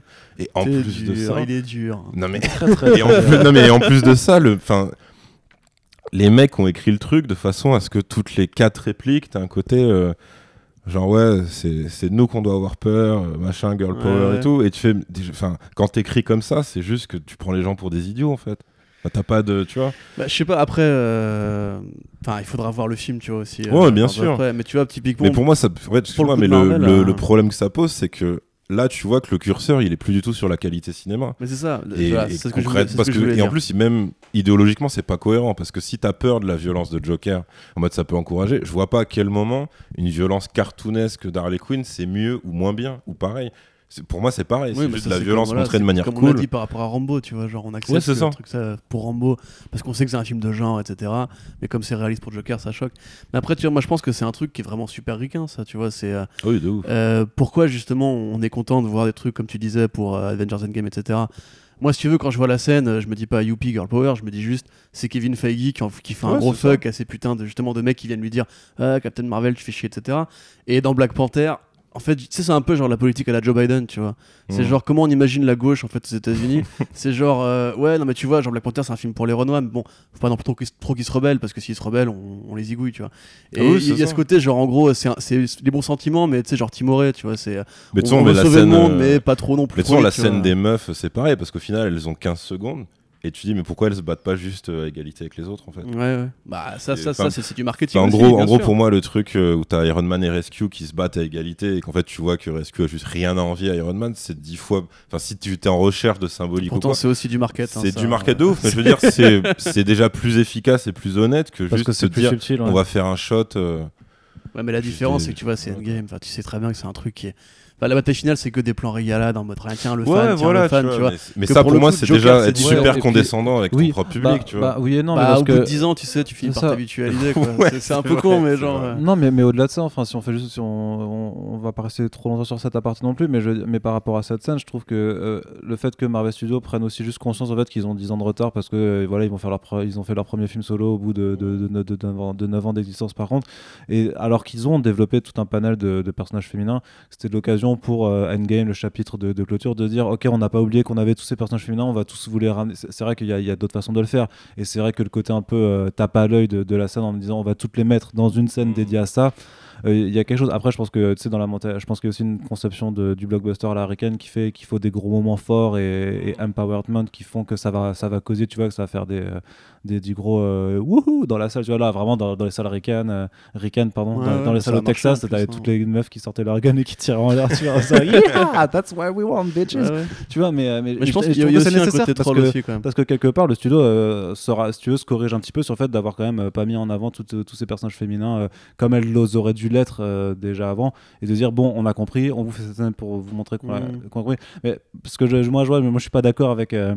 Euh, Enfin, moi, je suis, je suis plein T'es de. pas un cynique, toi. t'es- t'es- Non, je suis pas. euh, Je suis, je suis pas. des étoiles dans les Toi, yeux. t'aimes encore la vie. C'est vrai, voilà, mais c'est Non, vrai mais que- attends, moi la scène, je la déteste pas, je- si tu veux. En fait, Non, mais J'a- c'est- j'attends pas les mêmes choses du film que de Joker, en fait. quand c'est- non, mais quand Yerim dit vraiment que Black Panther ou euh, Captain Marvel c'est des chiasses et que c'est que du euh, genre marketing derrière et qu'il fait et Ouais. qu'il sort tout le discours des. Non, mais le truc c'est que tu as le même discours que certains gens cyniques euh, pour le coup vraiment euh, profondément racistes et, euh, et sexistes qui eux par contre vraiment euh, plombent enfin tout- toute l'entreprise derrière.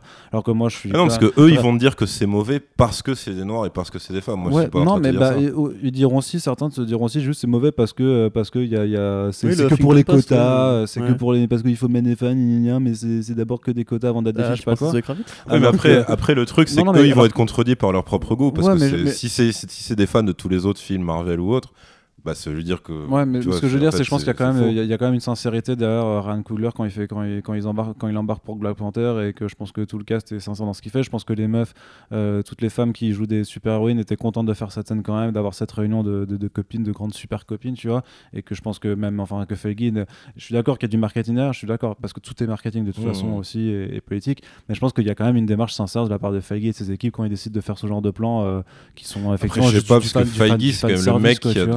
Brie Larson a dit qu'il lui a vendu Captain Marvel en lui disant ce sera le plus grand film féministe de tous les Ouais, temps. bah après. euh, Donc, là- au bout d'un moment, le mec, il se fout clairement de c'est la gueule ses du monde. critères, quoi, je pense, tu vois, à mon avis. Ah, mais alors là, euh, c'est encore plus triste pour sa vision du féminisme. Mais ouais, ou du cinéma. ouais, ouais, euh, c'est vrai aussi. Mais ouais. moi, tu Mm. vois, je- en fait, un truc, va en revenir au truc, c'est que les Ouais. films Marvel, c'est des films de, de roller coaster, tu vois. Enfin, Ouais, bien sûr. Moi, si tu veux, genre, j'attends autant de Martin symbolique et de, et de profonde, de profondeur des idéologies que, euh, je sais pas moi, le, le couloir qui mène à Space Mountain, tu vois. J'attends pas ce qu'on me raconte une, Mmh. une belle histoire grande, riche et compagnie. Je dis juste, voilà, je suis là pour kiffer. On que va- dans on le va cas de- euh, Corentin Scorsese du coup ou comment ça se passe? Pour en revenir au truc, euh, non mais attends, mais voilà, je les kiffe les Marvel, j'ai j'ai j'ai pris mon pied, j'ai bouffé mon popcorn, tout va bien, mais juste en tant que fan de comics, j'attends autre chose forcément. Mhm. Mais euh, typiquement pour les personnages féminins par exemple. Mais euh, on en avait parlé pour Captain Marvel, tu vois. C'est c'est bien de faire un bon film avec plein de bons idéaux. C'est mieux de faire un bon film, tu vois. Et moi, j'ai pas du tout aimé le film Captain Marvel, mais c'est mon avis. Euh, mais tu vois, typiquement, donc pour revenir au truc ricain, c'est qu'il y avait un épisode de BoJack Horseman d'ailleurs qui avait été fait là-dessus. Mhm. Euh, tu sais où justement dès qu'il y a une tuerie, en fait, les mecs des studios ils sont là genre oh condoléances, condoléances, Ouais, etc. exact, Et en fait, ça les fait chier parce que ça nique leur, leur- leur programme de communication. Mhm. Et le truc, c'est que euh, c'est pareil en fait par rapport à ces trucs sociaux et compagnie, c'est que chacun va voir le film par rapport à un spectre d'idées préconçues. Ouais, c'est ça. Parce que de toute façon, en fait, leur vision des choses, elle est hyper polarisée. Quand, quand t'es de droite aux États-Unis, t'es Donald Trump. Quand t'es de gauche aux États-Unis, t'es Joe Biden. Tu vois, les, les, les- Mhm. Comment dirais-je, les conceptions que tu peux mettre derrière ces trucs-là, en fait, elles sont de toute façon tronquées parce que leur spectre social à eux, c'est genre un film euh, avec des flingues, c'est forcément un, un appel à la violence et au meurtre, etc. Sauf quand, entre guillemets, c'est un truc vraiment très fictionnel à la John Wick, etc. Mais là, vu que c'est réaliste, tu sais, ça met du danger, ça leur rappelle la peur quotidienne de se faire buter en traversant la rue, tu vois. Ouais, mais à la limite, ça pour moi, c'est plus un bon point pour le film en fait. Parce Oui, que t'as bah, gens qui ouais, ça m'a mis super mal à l'aise, machin, mais bah c'est déjà quelque chose, tu vois en fait. C'est euh, si- en tout cas si c'est pour. euh, c'est pas du mal à l'aise en mode euh, j'ai vu Human Centipede et c'était dégueu, tu vois. C'était ouais, ça m'a mis mal à l'aise psychologiquement et Ça tout. met pas mal à l'aise, Human Centipede, c'est bon. Non, par contre, ça chie. hein. Non, c'est pas chiant. Ah, c'est non, c'est pas ça chiant. chie. mais, euh, mais tu vois, enfin. Renons à un Joker. Ça, ça, ça suscite déjà un truc et c'était peut-être la seule bonne réponse de Todd Phillips en interview, mais c'était avant qu'il y ait euh, vraiment le déferlement de, de reproches sur la dangerosité du film. C'était, il avait dit au début, mais euh, je, je vois pas en quoi c'est mal que ça suscite le débat euh, justement et que on parle du fait que ouais, dans notre pays, il y a eu des tueries machin. Je suis sûr, c'était sa réponse la plus intelligente, il aurait dû s'arrêter là. Et après, en fait, euh, il est parti en coup dans ses. De toute façon, maintenant, on peut plus rien dire. Et voilà, tu vois, il a ça, vraiment fait la, de JW, là. ça, tu vois, il a vraiment fait la, la défense C'était classique. le, le deuxième point que je voulais aborder de toute façon dans, dans cette émission, c'était justement la- le- comment la, la- la communication en fait euh, avec les déclarations de Todd Phillips en fait est un peu partie en couille et, et aurait pu porter préjudice film, même si au final ça, ne- ça ne l'a pas fait. Mais ouais, qu'est-ce que vous avez pensé de ces actes de défense où effectivement euh, il a dit qu'il avait arrêté de faire des comédies parce que effectivement aujourd'hui euh, il y a la woke culture euh, qui fait que non mais c'était le truc c'était Ouais. caricatural parce que c'était vraiment le ouin ouin on peut plus rien dire euh, de ce genre de choses quoi euh, qui, Ah, qui oui, pour oui, rappel oui. juste euh, en fait Ouais. euh, genre de discours que tu peux plus faire de, de blagues oppressives en fait sans euh, voilà alors qu'en fait tu peux toujours faire des comédies sans forcément euh, te foutre Bah, de la gueule de, certaines prends, catégories euh, de personnes La quoi. carrière de Todd Phillips s'est aussi bâtie avec un mec qui s'appelle Zach Galifianakis, qui a Ouais. d'ailleurs a joué aussi le Joker. Il a une Ouais. émission qui s'appelle Between Two Ferns et il reçoit en fait des vedettes pour des fausses interviews où il va se foutre de leur gueule, mais vraiment, tu sais, méchamment.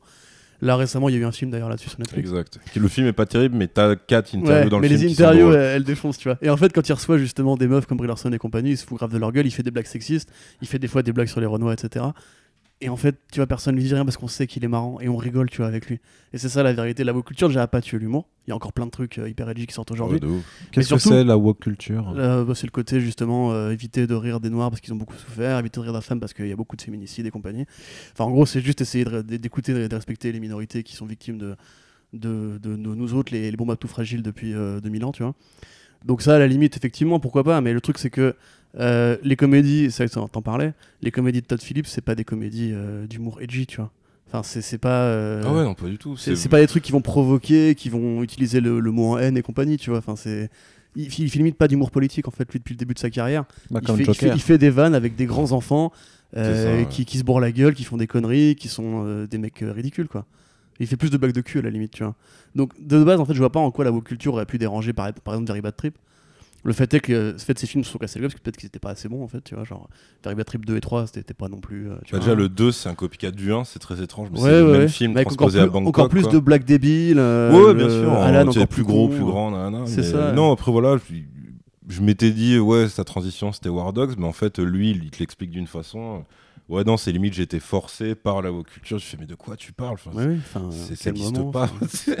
Personne t'a forcé à quoi que ce soit. Et en plus, ces films n'étaient pas attaqués pour ça du tout. Mais non. Bah, en plus, Very Bad Trip, ça a quand même fait un raz-de-marée euh, succès, tu Ah vois. ouais, mais ça a lancé la mode des euh, comédies justement gros budget et ouais, c'est ça, gros budget un peu et régressif et, tout. voilà. Donc, euh, ça, franchement, je sais pas, je sais pas d'où d'où il s'est monté ça dans la tête. Après, et après, évidemment, bah, c'était la pire des réponses à apporter. Alors qu'en parallèle, parce que forcément, si t'as pas vu le film, donc tu t'es pas fait ton avis, mais t'as ces espèces de, de tu- que- des trucs que tu prends pour des risques et tout. Et que tu t'aperçois que le réal, il est en mode ouais, on peut plus rien dire, vous êtes tous des fragiles, et à cause de la woke culture, machin. Et tu vas dire ah ouais, donc ça se trouve, c'est vraiment un film d'incel et tout, machin. Enfin, Ouais, c'est le pire euh, service à rendre au film. Et ce qui est dommage, c'est qu'à côté de lui, t'as Joaquin Phoenix qui, qui répondait parfaitement. C'est-à-dire que là, du coup, je pense qu'il faut parler des, euh, soit de l'autre côté, des mecs Mhm. qui sont en mode euh, c'est un film nécessaire, qui dit un truc incroyable sur notre société, machin, et qui, s'y- qui bah, j'imagine ça existe, tu vois, des, des mecs qui sont réellement Oui, oui, oui, crétins qui doivent vraiment s'identifier à, à Arthur. Tu dis, mais Phoenix, lui, dans toutes ses interviews aux presse, dès qu'on lui, dès qu'on abordait le sujet, il disait, mais euh, mec, si tu t'identifies à ce gars-là, genre, pose-toi des questions, t'as des gros problèmes, parce que lui, genre, c'est euh, un fou furieux, il est vraiment cinglé, et il est narcissique de ouf, il est égoïste, et, euh, ça pouvait que finir mal, etc., etc. Enfin, lui, il a, il a même pas la ligne, je voulais juste, tu vois, il est en mode, mais moi, je joue, je joue un cinglé, les gars, enfin, t'as, vraiment ça, et t'as surtout le côté, tu vois, genre, je sais plus, il y a un, un mec d'extrême gauche ou identifié qui a, sur Twitter qui a dit, ouais, c'est un film gilet jaune ou je sais pas quoi. Et Oui, c'est Juan Branco. c'est Juan Branco, voilà. ouais. Bon, disons que sur le côté, disons que sur le côté, euh, C'est toi, Juan, ça va bien se passer. sur le côté, sur le côté lutte des classes pour les nuls. Bon, je comprends. Après, c'est un peu, c'est un peu ouf qu'un mec qui, qui a l'air d'être intellectuel, tu vois, valide à ce point-là ce truc-là. Parce que que Michael Moore le fasse, ok, pourquoi pas, tu vois. Mais euh, l'autre, apparemment, il écrit des bouquins, donc il est censé savoir lire à la base. Donc en gros, tu dis ouais, si si tu euh, si tu prends vraiment ça comme une ode aux gilets jaunes et tout, surtout qu'il a fait un contresens absolu. Enfin, lui, il était persuadé que que genre le film prenait le parti du Joker et que Warner allait arrêter de faire des films Batman à côté. Enfin, tu vois, donc. euh, c'est- tu mec, tu files ton argent à Hollywood, assume-le, Ouais, c'est ouais. pas grave, tu vois, c'est pas sale, on le fait tous, donc il y a pas de souci. Mais c'est surtout que la manière de mettre en scène la foule, tu vois, de manifestants, elle est complètement, euh, elle, est, elle est très superficielle. C'est-à-dire, c'est quand même le, le degré zéro d'une foule d'émeutiers dans un film, euh, dans un film lambda. Tu vois, il y a pas de, il y a pas de volonté. Ils sont assez gratuits dans leurs actes, ils sont assez stupides. Le mec qui est responsable de la mort des parents Wayne, enfin, c'est juste de la pure cruauté, tu vois. Même s'il reprend le slogan, enfin, ce qui est devenu le slogan euh, du Joker, genre, euh, t'as ce que tu mérites et tout machin. C'est mais ça met pas spécialement en valeur euh, les mouvements sociaux entre guillemets, tu vois, parce que concrètement tout ce qu'ils font, c'est juste casser, brûler et tuer des gens gratos, parce que le mec qui a pété à l'ambulance, imagine bien qu'au bout d'un moment, il y a, enfin, Oui. on, Ouais. on est quand même sur sur une foule bien vénère à la qui est plus proche, tu vois, des je sais pas des mutants dans Dark Knight Returns que, que des gilets jaunes, quoi, tu vois. Donc, et surtout de base, Ah il y a un truc qui est totalement pas du tout dans le film et qui pour moi est très con. Alors c'est un peu dans la scène du- de course poursuite du métro, c'est que ça se passe quand même aux États-Unis, tu vois. Donc les- ça aurait été très facile de foutre plus de violence policière pour expliquer la violence de la foule, mais il le fait pas. Il le fait vraiment pas, tu vois. Donc euh, C'est vrai que les condés sont un peu euh, fantomatiques. bah, dans c'est ce ça. Et même le truc du métro, tu vois vraiment que le mec, il a pas appuyé parce qu'il le voulait et tout. C'est vraiment la grosse panique et tout. T'en veux même pas au keuf. Enfin, c'est quand même super étrange de filmer une scène. Bon, déjà, qui est pas ouf en termes de mise en scène, parce que le, le décor pourrait- aurait pu être. euh, Enfin, le set design aurait pu être 100 fois mieux utilisé et tout. Mais c'est surtout que voilà, t'as une foule qui sont déjà en mode clown. T'as deux keufs qui poursuivent le Joker. Là, tu peux vraiment t'amuser, tu vois. T'as vraiment deux keufs qui poursuivent le Joker qui sont armés Hmm. et qui aurait pu partir en couille. Et ça, ça aurait pas été gênant pour, euh, tu vois, pour l'image et tout, et ça aurait même été réaliste, quoi. Enfin, je sais pas, tu vois, de toutes les vidéos de bavure policière de keuf, Bah, surtout aux States. Après, effectivement, c'est vrai que ça correspond plus au Renoir. Mais, euh, Mais c'est là qu'il y a voilà, un- côté gilet jaune en fait justement c'est euh, le côté les manifestants tu vois ils cassent ils s'expriment violemment ils crament des trucs. Et c'est un débat qui est super récent en France tu vois genre euh, le fameux côté euh, doit-on être violent pour se faire entendre qui avait fait tous les, les unes après que les, les mecs avaient cramé un peu l'arc de triomphe etc tu vois. Il y a ce côté un peu genre euh, la foule justement euh, la foule de laisser pour compte euh, face aux 1% tu vois qui sont même plus là juste pour brandir des pancartes et pour dire euh, rendez-nous l'argent François. Et euh, tu vois qui sont vraiment là en mode genre on crame tout on nique la gueule à tout. À mon avis Branco il le voit avec son spectre politique à lui tu vois. Parce Oui, que ça l'arrange aussi dans son, son idéologie de, de dire ça. Ah ouais, je pense que bah, c'est ça en fait, c'est ça qui est, bah, qui, est, qui est un peu triste pour lui, quoi. C'est que t'as, enfin, c'est une vision d'ado, c'est-à-dire c'est en mode, tu vois la pancarte Kill the Rich, et genre t'es en train de te palucher, et t'es là, tu fais, Mm. mec, justement, si tu respectes un peu ce que c'est euh, les mouvements sociaux, tu le fais de manière un peu plus fine que mais ça. ça, évolue en parallèle en fait du Joker parce que lui il a pas du tout un Mais lui, il le dit, il le dit il a- 100 voilà. fois, il dit, mais non, je suis pas un héros, je suis pas politique, euh, voilà. Et justement, en fait, ces- les meurtres qu'il fait sont pas du tout politiques. Tu vois, il, il fait euh, un petit peu comme euh, Travis dans euh, Taxi Driver, tu vois, quand il veut tuer un politicien, il se ravise parce que non, tu vois, c'est Ouais, pas, c'est- est- c'est pas son boulot entre guillemets, tu vois. Il est plus là à tuer des, des proxénètes dans la rue, tu vois. Et c'est très individualiste encore une fois. Puis en plus, as le, dans, la confront- enfin, dans le dialogue final avec De Niro, t'as justement le côté où De Niro sort de son personnage euh, Mm. d'entertainer qui était là juste pour se foutre de la gueule d'Arthur, commence à capter que en fait, ce mec euh, est vraiment potentiellement hein. cinglé, potentiellement très dangereux? Et là, pour le coup, le dialogue qu'ils ont, De Niro dit euh, plus ou moins des vrais trucs. Il dit, mais genre, t'es en train de te faire passer pour euh, la victime, alors que tu m'expliques que t'as tué trois mecs, même s'ils étaient odieux. En fait, t'as quand même tué trois mecs, et en fait, c'est indéfendable ce que tu m'expliques Voilà, et ça, machin. Et quand Arthur a plus rien à dire, il finit par lui coller trois balles, tu vois. Oui, oui, même bah, justement, Et, tu vois, euh, quand le film est assez clair là-dessus, et en tout cas, ça rejoint la vision de Phoenix de son personnage. C'est en mode, mais ce mec, il est, pas, il est plus du tout sauvable à la fin du film. Mais tu sais, quand c'est tu, pas quand, censé quand tu être disais. ton- euh, Être ton représentant, tu vois. Quand Mm. tu disais que ce qu'il jouait justement c'était euh, c'était pas bien parce qu'on lui avait filé à écrire enfin lui avait filé à dire des, des répliques de merde mais en fait moi justement quand j'ai vu cette scène je me suis retrouvé une sorte de climax tu vois où, où limite il devient showman à fond ça devient le vrai Joker qui parle à la caméra et tout tu vois. Et justement comme il est ridicule et que justement en fait euh, De Niro il sort des trucs que tu peux sortir si justement tu débats avec un mec de Joker. Et qui Ouais. dit euh, mais le Joker c'est le héros en fait ce que dit De Niro justement c'est dit mais non t'es pas le héros t'es juste euh, t'es un égoïste un, un mec violent un mec dangereux t'as pas à te justifier comme ci comme ça tu vois. Et il, le- il laisse même pas en fait euh, Phoenix s'exprimer Mm, parce que mm. tu sais à la fin il se marche dessus en parlant. Et la façon dont il est ridicule tu sais parce que moi en fait il m'a mis mal à l'aise tu vois je me suis dit mais Ouais, tu vois, les arguments, t'arrives pas à contrer, tu vois. Donc, et la façon dont il est ridicule, justement, ça rappelle que non, c'est juste un tueur fou, en fait. Ah ouais, et ouais. à aucun moment, justement, le film va le justifier. À aucun moment, il va te dire, mais regarde, t'as vu, il arrive à gagner le débat d'idées en mettant en avant sa, sa, sa détresse émotionnelle, la vie pourrie qu'il a eue, etc. Non, Quand il est en face de De Niro, il fait j'ai tué des mecs, ça me faisait marrer et tout, tu vois. Ça. Et en fait, à ce moment-là, Bah, à quel moment quand- tu peux trouver que c'est le héros quoi. La vraie réplique où tu dis ok là c'est vraiment le Joker dans sa version euh, classique presque c'est euh, tu sais quand il dit mais moi je les ai tués parce que ils chantaient mal et Ouais. ça c'est vraiment le truc euh, tu sais qui revient Ouais. de manière très régulière dans le perso dans tout, support confondu où tu crois que genre, tu crois que tu l'as énervé pour un truc et il va quand même te tuer mais pour un truc qui a aucun rapport qui a un, Ouais. un micro détail que seul lui a vu et tout Il a pété mes ballons. euh. Voilà, c'est ça. et, euh, et après, ouais, ce qui est. Enfin, c'est pour ça que quand, quand je disais tout à l'heure, pour moi, ça force des deux côtés. C'est que je comprends pas qu'un mec sorte du film et se dise putain, le héros du film a trop raison.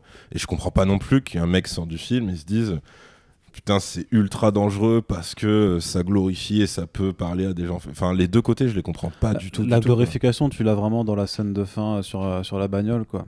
Avec justement les, les bras en croix, ça fait très, très Jésus, quoi. Très, très Ouais. idolâtre, id- ido- bah, c'est idolâtrerie d'ailleurs de la part de la foule autour de lui, tu vois.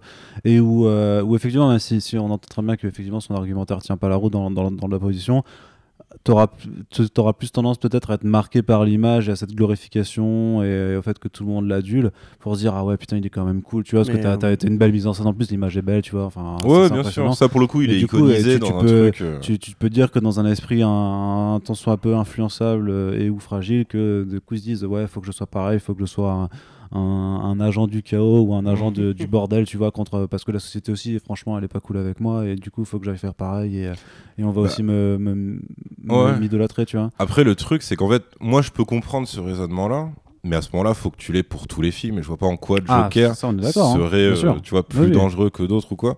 Et surtout, en fait, je me demande, mais les gens qui, qui sont vraiment outrés par euh, ce, ce propos du film qu'ils pensent avoir vu. euh, mais ils auraient pensé quoi de Devil's Rejects, tu vois, par exemple, ou d'un truc où tu suis trois Je tueurs en Je série pense que c'est pas leur cam. hein. Je- Non, mais ok, non mais c'est vrai que le problème, Je- le problème, c'est que Joker est- touche un public vachement plus euh, plus important que Ouais, parce qu'il y a la marque Comics, tu parce vois. que c'est des D'accord, mais, alors ces mecs-là, guillemets. ils étaient où pour dire euh, c'est c'est pas bien, genre Magneto il tue des gens, mais en même temps on t'explique que c'est un rescapé des camps de concentration.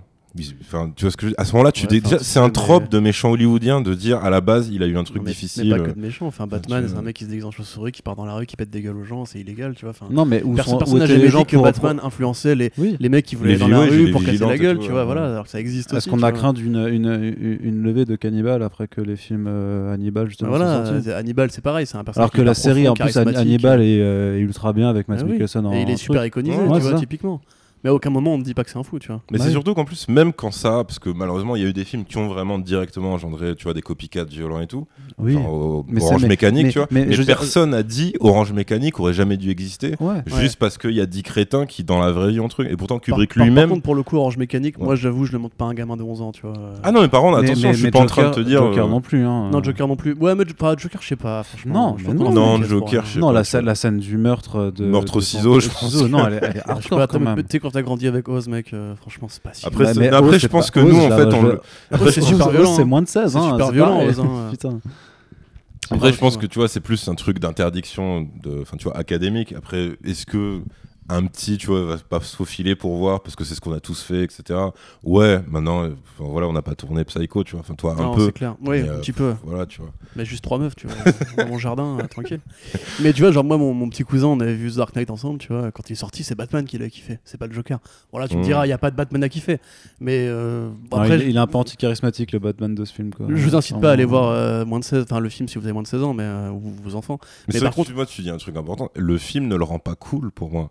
Non. Non, au contraire. Vraiment, c'est le contraire. de ça. C'est ce que, ce que Sigrid disait par rapport à ce que on avait dit en micro, c'est que justement, la façon dont il joue, même un peu maniéré, tu Mm. vois, qui va casser l'image classique du, bah, le du mec vilain, super voilà, à l'aise, spectaculaire. et Exactement, et puis même euh, viril, tu vois, etc. Il a un côté un peu homme-enfant de base. Ouais, de. Et il joue un petit peu aussi avec une sorte d'ambiguïté un peu féminine et tout.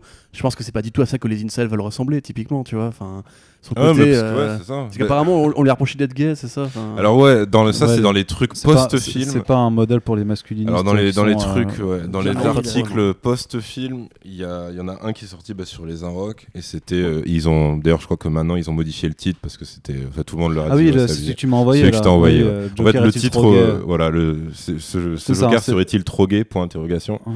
Et euh, Et c'est- et en plus, c'était écrit par une nana, je crois. hein, euh, ouais, ouais, mais en fait, c'est apparemment c'est, tu vois- le, l'auteur est très, euh, L'autrice l'autrice pardon est très, enfin connaît très bien, tu vois, les problématiques gays, queer, Bah tout ouais, ça. ouais. Mais du coup, en fait, tu sens qu'elle voulait juste faire un article sur ces problématiques-là et euh, se servir juste, de, tu vois, de Mm. surfer un peu sur l'actualité de Joker. Mais du coup, elle le raccorde enfin, de manière ultra maladroite, parce qu'en Bah gros, elle dit, il est. euh, Il est efféminé, donc il est il- gay. Non, c'est pas ça. C'est déjà, c'est euh, il se maquille et il danse, donc Ouais. il est efféminé, donc il est gay. Voilà. Et tu fais, ouais, non, ça, ça, ça marche pas comme ça, en fait. C'est pas ça du tout. Bah, surtout quand il est amoureux d'une meuf dans le Et film. ouais, ouais, en fait, elle mentionne ça. Elle dit après, peut-être que Todd Phillips l'a pas pensé gay, parce qu'il y a la story avec la meuf, mais peut-être qu'il est bi, tu vois. et tu fais, bon, mais là, tu forces, en fait. Ouais. Mais tu sais, justement, c'est ce que disait euh, Sigris dans le podcast qu'on a fait sur le, le film. Il disait qu'en fait, euh, Phoenix cherchait à être gênant tout le temps. Ouais, ah et ouais. tu vois, et du coup, ce côté même là un peu efféminé, c'est une façon aussi de mettre à distance justement les masculins ou les mecs qui pourraient kiffer le côté Joker parce que il a justement un côté, euh, ouais, enfin, il, se soucie pas- il ne se soucie pas du tout de paraître en fait euh, Ah bah. euh, plus viril que ça en fait. Bah, puis même, enfin, la scène, la du bus, pour moi, c'est un handicapé qui a la tourette et qui est obligé de filer oui, sa carte ça. pour ouais, faire c'est comprendre. clairement, il y a clairement de la tourette. hein, c'est ça, tu vois. Là, c'est même, enfin, c'est un trouble à la base, mais ça le, ça, dans cette scène, il, il agit comme un handicapé. Enfin, c'est une scène que tu pourrais voir dans un lieu public avec quelqu'un qui a un trouble Mm. et qui a effectivement, tu as la fameuse carte que tu donnes parce que tu sais que tu ne pourras pas parler Ouais, si bah t'as oui, ta oui. crise et tout. Et c'est super triste. Enfin, tu vois, c'est pas, t'as pas envie d'être ce mec, ou alors c'est, c'est que, ou alors c'est effectivement que t'es un mec qui pas, ne moi, garde que ce qu'il arrange dans le film, tu vois. Ouais. Comme les mecs qui détestent n'ont gardé que ce qui les a arrangés dans le film aussi. Mm. Mais après, non, c'est sûr que t'as as quand même des. Enfin, t'as beaucoup, beaucoup de méchants dans l'histoire du cinéma hollywoodien, tu vois. Même, je, je veux bien mettre le côté horrifique d'Evil's Reject de côté, tu vois. Mais je veux dire, l'histoire, enfin, tu vois, l'histoire de Dark Vador, c'est ça aussi, Ouais, c'est ouais. un pauvre mec. Enfin, il y en a plein, c'est juste un cliché de méchant où tu dis, Mm. bah, comment expliquer sa méchanceté? T'as soit ceux qui sont l'incarnation du mal, et à ce moment-là, il faut vraiment que ce soit bien écrit et bien joué. Et sinon, tous les autres, ils ont une justification qui est la tristesse. Ouais, Tous. ouais. À la limite, tu dis, mais. Même Jason. hein. c'est- Il ouais, était, voilà, il était moche, ça, on l'a noyé, tu vois. C'est ça, tu vois. Il se à ce moment-là, c'est enfin ces gens-là qui aiment pas cet aspect-là et qui disent c'est dangereux de montrer un méchant pour lequel on a de l'empathie. Mais genre, se dire le pingouin de Tim Burton pour eux, il est dangereux parce que Mais c'est vrai qu'en plus, il y a de ça aussi. hein. euh, Pareil, il était moche, c'est ça, tu vois, c'est un, c'est un- c'est un être difforme, tèche dans, dans les égouts. Enfin, c'est là pour le coup en plus vu que c'est du Burton, tu vois, c'est vraiment. Mm. Ah bah, Ultra, façon, euh, le film prend parti pour lui. hein. Et le- c'est lui euh, le, le presque héros du film avec Catwoman oui. aussi. Et son plan, c'est quand même de se venger en enlevant des enfants, tu vois, c'est quand même son plan final. Et il n'y a pas, enfin, je sais pas, je, je pense pas qu'à l'époque de la sortie, des gens soient dit, ouais, c'est un peu dangereux quand même, j'ai eu de la sympathie pour ce méchant. Au contraire, c'est bien. C'est ça en plus qui est marrant, c'est exactement, ouais, c'est que tu prends euh, les films Marvel récents, tout le monde a vanté Josh Brolin en Thanos dans Infinity War, attention, Mm. pas la version Sugar Knight, Euh, et euh, Killmonger dans Black Panther, mais justement, qu'est-ce qui est bien chez Killmonger? Bah, C'est qu'il a raison en fait. Tu vois, c'est qu'il faut prendre les armes, il faut se rebeller, etc. Et, et même Michael Keaton en, en patron euh, de PME, euh, qui Ah oui, est vrai. par le système de des milliardaires, qui veut euh, nourrir sa famille, etc. Mais en fait, c'est quand tu peux mettre de l'humain en fait dans ton méchant que Bah ça, ça en devient un personnage intéressant. ouf. Heath Ledger, justement, c'est un peu l'alpha Joker parce que c'est le Joker des comics, Mm. chaotique, Pas d'origine. hyper profond, qui a toujours un coup d'avance, qui sait toujours quoi dire, etc. Là, pour le coup, c'est un truc assez humain. Donc forcément, en fait, tu vas mettre de la réalité dedans, donc tu vas mettre de l'empathie dedans, etc. Moi, tu vois, j'ai pas eu d'empathie dedans parce que je savais que ça allait devenir le Joker. Mm. Et du coup, je voulais juste voir comment le scénariste allait réussir à tweaker pour euh, justifier le truc. Mais les mecs qui me disent euh, j'ai eu empathie avec lui, c'est pas bien, mais au contraire. Bah ouais, le principe même d'un film de méchant, c'est que ça te montre que l'humanité, c'est c'est pas juste tout blanc, tout noir, tu vois. Il y a des. bah, c'est ça. Puis surtout, enfin. Je sais pas, tu vois, pareil, pareil, dans des, pareil dans des séries ou des trucs. euh, t'as- bah, par exemple, tu vois, tu parlais de Oz tout à l'heure. Oz, ça veut dire ces mecs-là, quand ils regardent Oz, ils pensent quoi? Parce que Oz, c'est un ramassis de tueurs et de violeurs, concrètement. Tu vois, tous les persos principaux, hors euh, Maton, directeur de prison, c'est que des tueurs, des et tueurs des violeurs. tu vois. Et en plus, ouais, les matons aussi sont pas mal vénères. Donc ça veut dire ils, ils vont pas aimer la série parce qu'ils vont avoir honte d'avoir de l'empathie pour, euh, Mm. pour les personnages. C'est, c'est illogique, c'est le but de, de ce genre d'écriture. C'est de te dire justement, tu peux même te reconnaître, tu vois, et justement, c'est normal que ça te mette mal à l'aise, et c'est normal que ça te fasse peur, parce que justement, t'as prouvé que, ouais, même des gens comme ça, en fait, tu peux avoir des, euh, des points communs juste en tant qu'être humain avec eux. Et genre, moi, les trucs euh, qui m'impressionnaient le plus dans Oz avec le recul, c'est qu'à la toute fin, genre, t'as un néo-nazi qui s'appelle Robson, qui est pas le boss des néo-nazis, c'est pas Schillinger, c'est son, son bras droit. Et lui, on te l'a vraiment présenté de manière ultra primaire dès le début. C'est juste un horrible pointeur. Il a tué plein de gens, etc. Et en fait, à un moment, euh, il est exclu du clan des néo-nazis et du coup, il a besoin de protection et finit par lui-même devenir le soumis d'un autre mec. Hmm. Et du coup, il chope le DAS. Et je te jure qu'à la fin de la série, en fait, t'as de la peine pour lui. C'est-à-dire que, et moi je me suis dit, mais la série, c'est là que je vois qu'elle est bien foutue et bien écrite, c'est que moi, j'ai pu avoir de la peine pour un néo-nazi pointeur. Mais je me dis pas, j'ai l'impression que ces mecs-là pensent au contraire, justement, ces enfoirés sont en train de, Ouais. de me convaincre d'avoir de l'empathie pour un, pour un personnage de méchant et c'est inacceptable. Après, mais il non, avait- au contraire, c'est juste il- que c'est. euh, Il avait des mâchoires de Renoir aussi à ce moment-là. Ouais, il a des, une greffe de gencives de Renoir, c'est pour ça qu'il est exclu des néo-nazis. c'est c'est pareil C'est un parcours euh, de lose absolu pour un néo-nazi. hein, Non mais en, un sens c'est pareil pour ADBC, tu vois, au départ qu'on te présente Ouais, comme un, un junkie, de ouf, un, un pervers et tout, et une fois qu'il est parti, euh, spoiler alert, ça devient une sorte de figure de héros de la rébellion, tu vois, pour euh, ouais, Saïb ouais. et compagnie, tu vois. C'est vrai. Mais justement, c'est à l'époque, entre guillemets, il y a, même il y avait des Sopranos, même, Soprano, même pareil. Breaking Bad, tu vois, c'est la façon d'interroger les figures de méchants, ça nous pose des questions par rapport à notre rapport au bien, au mal et compagnie.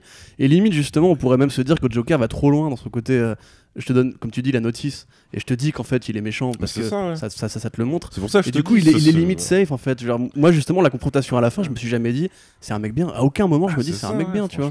C'est, tu vois qu'il il galère à débattre, il, il arrive pas à se, à se défendre.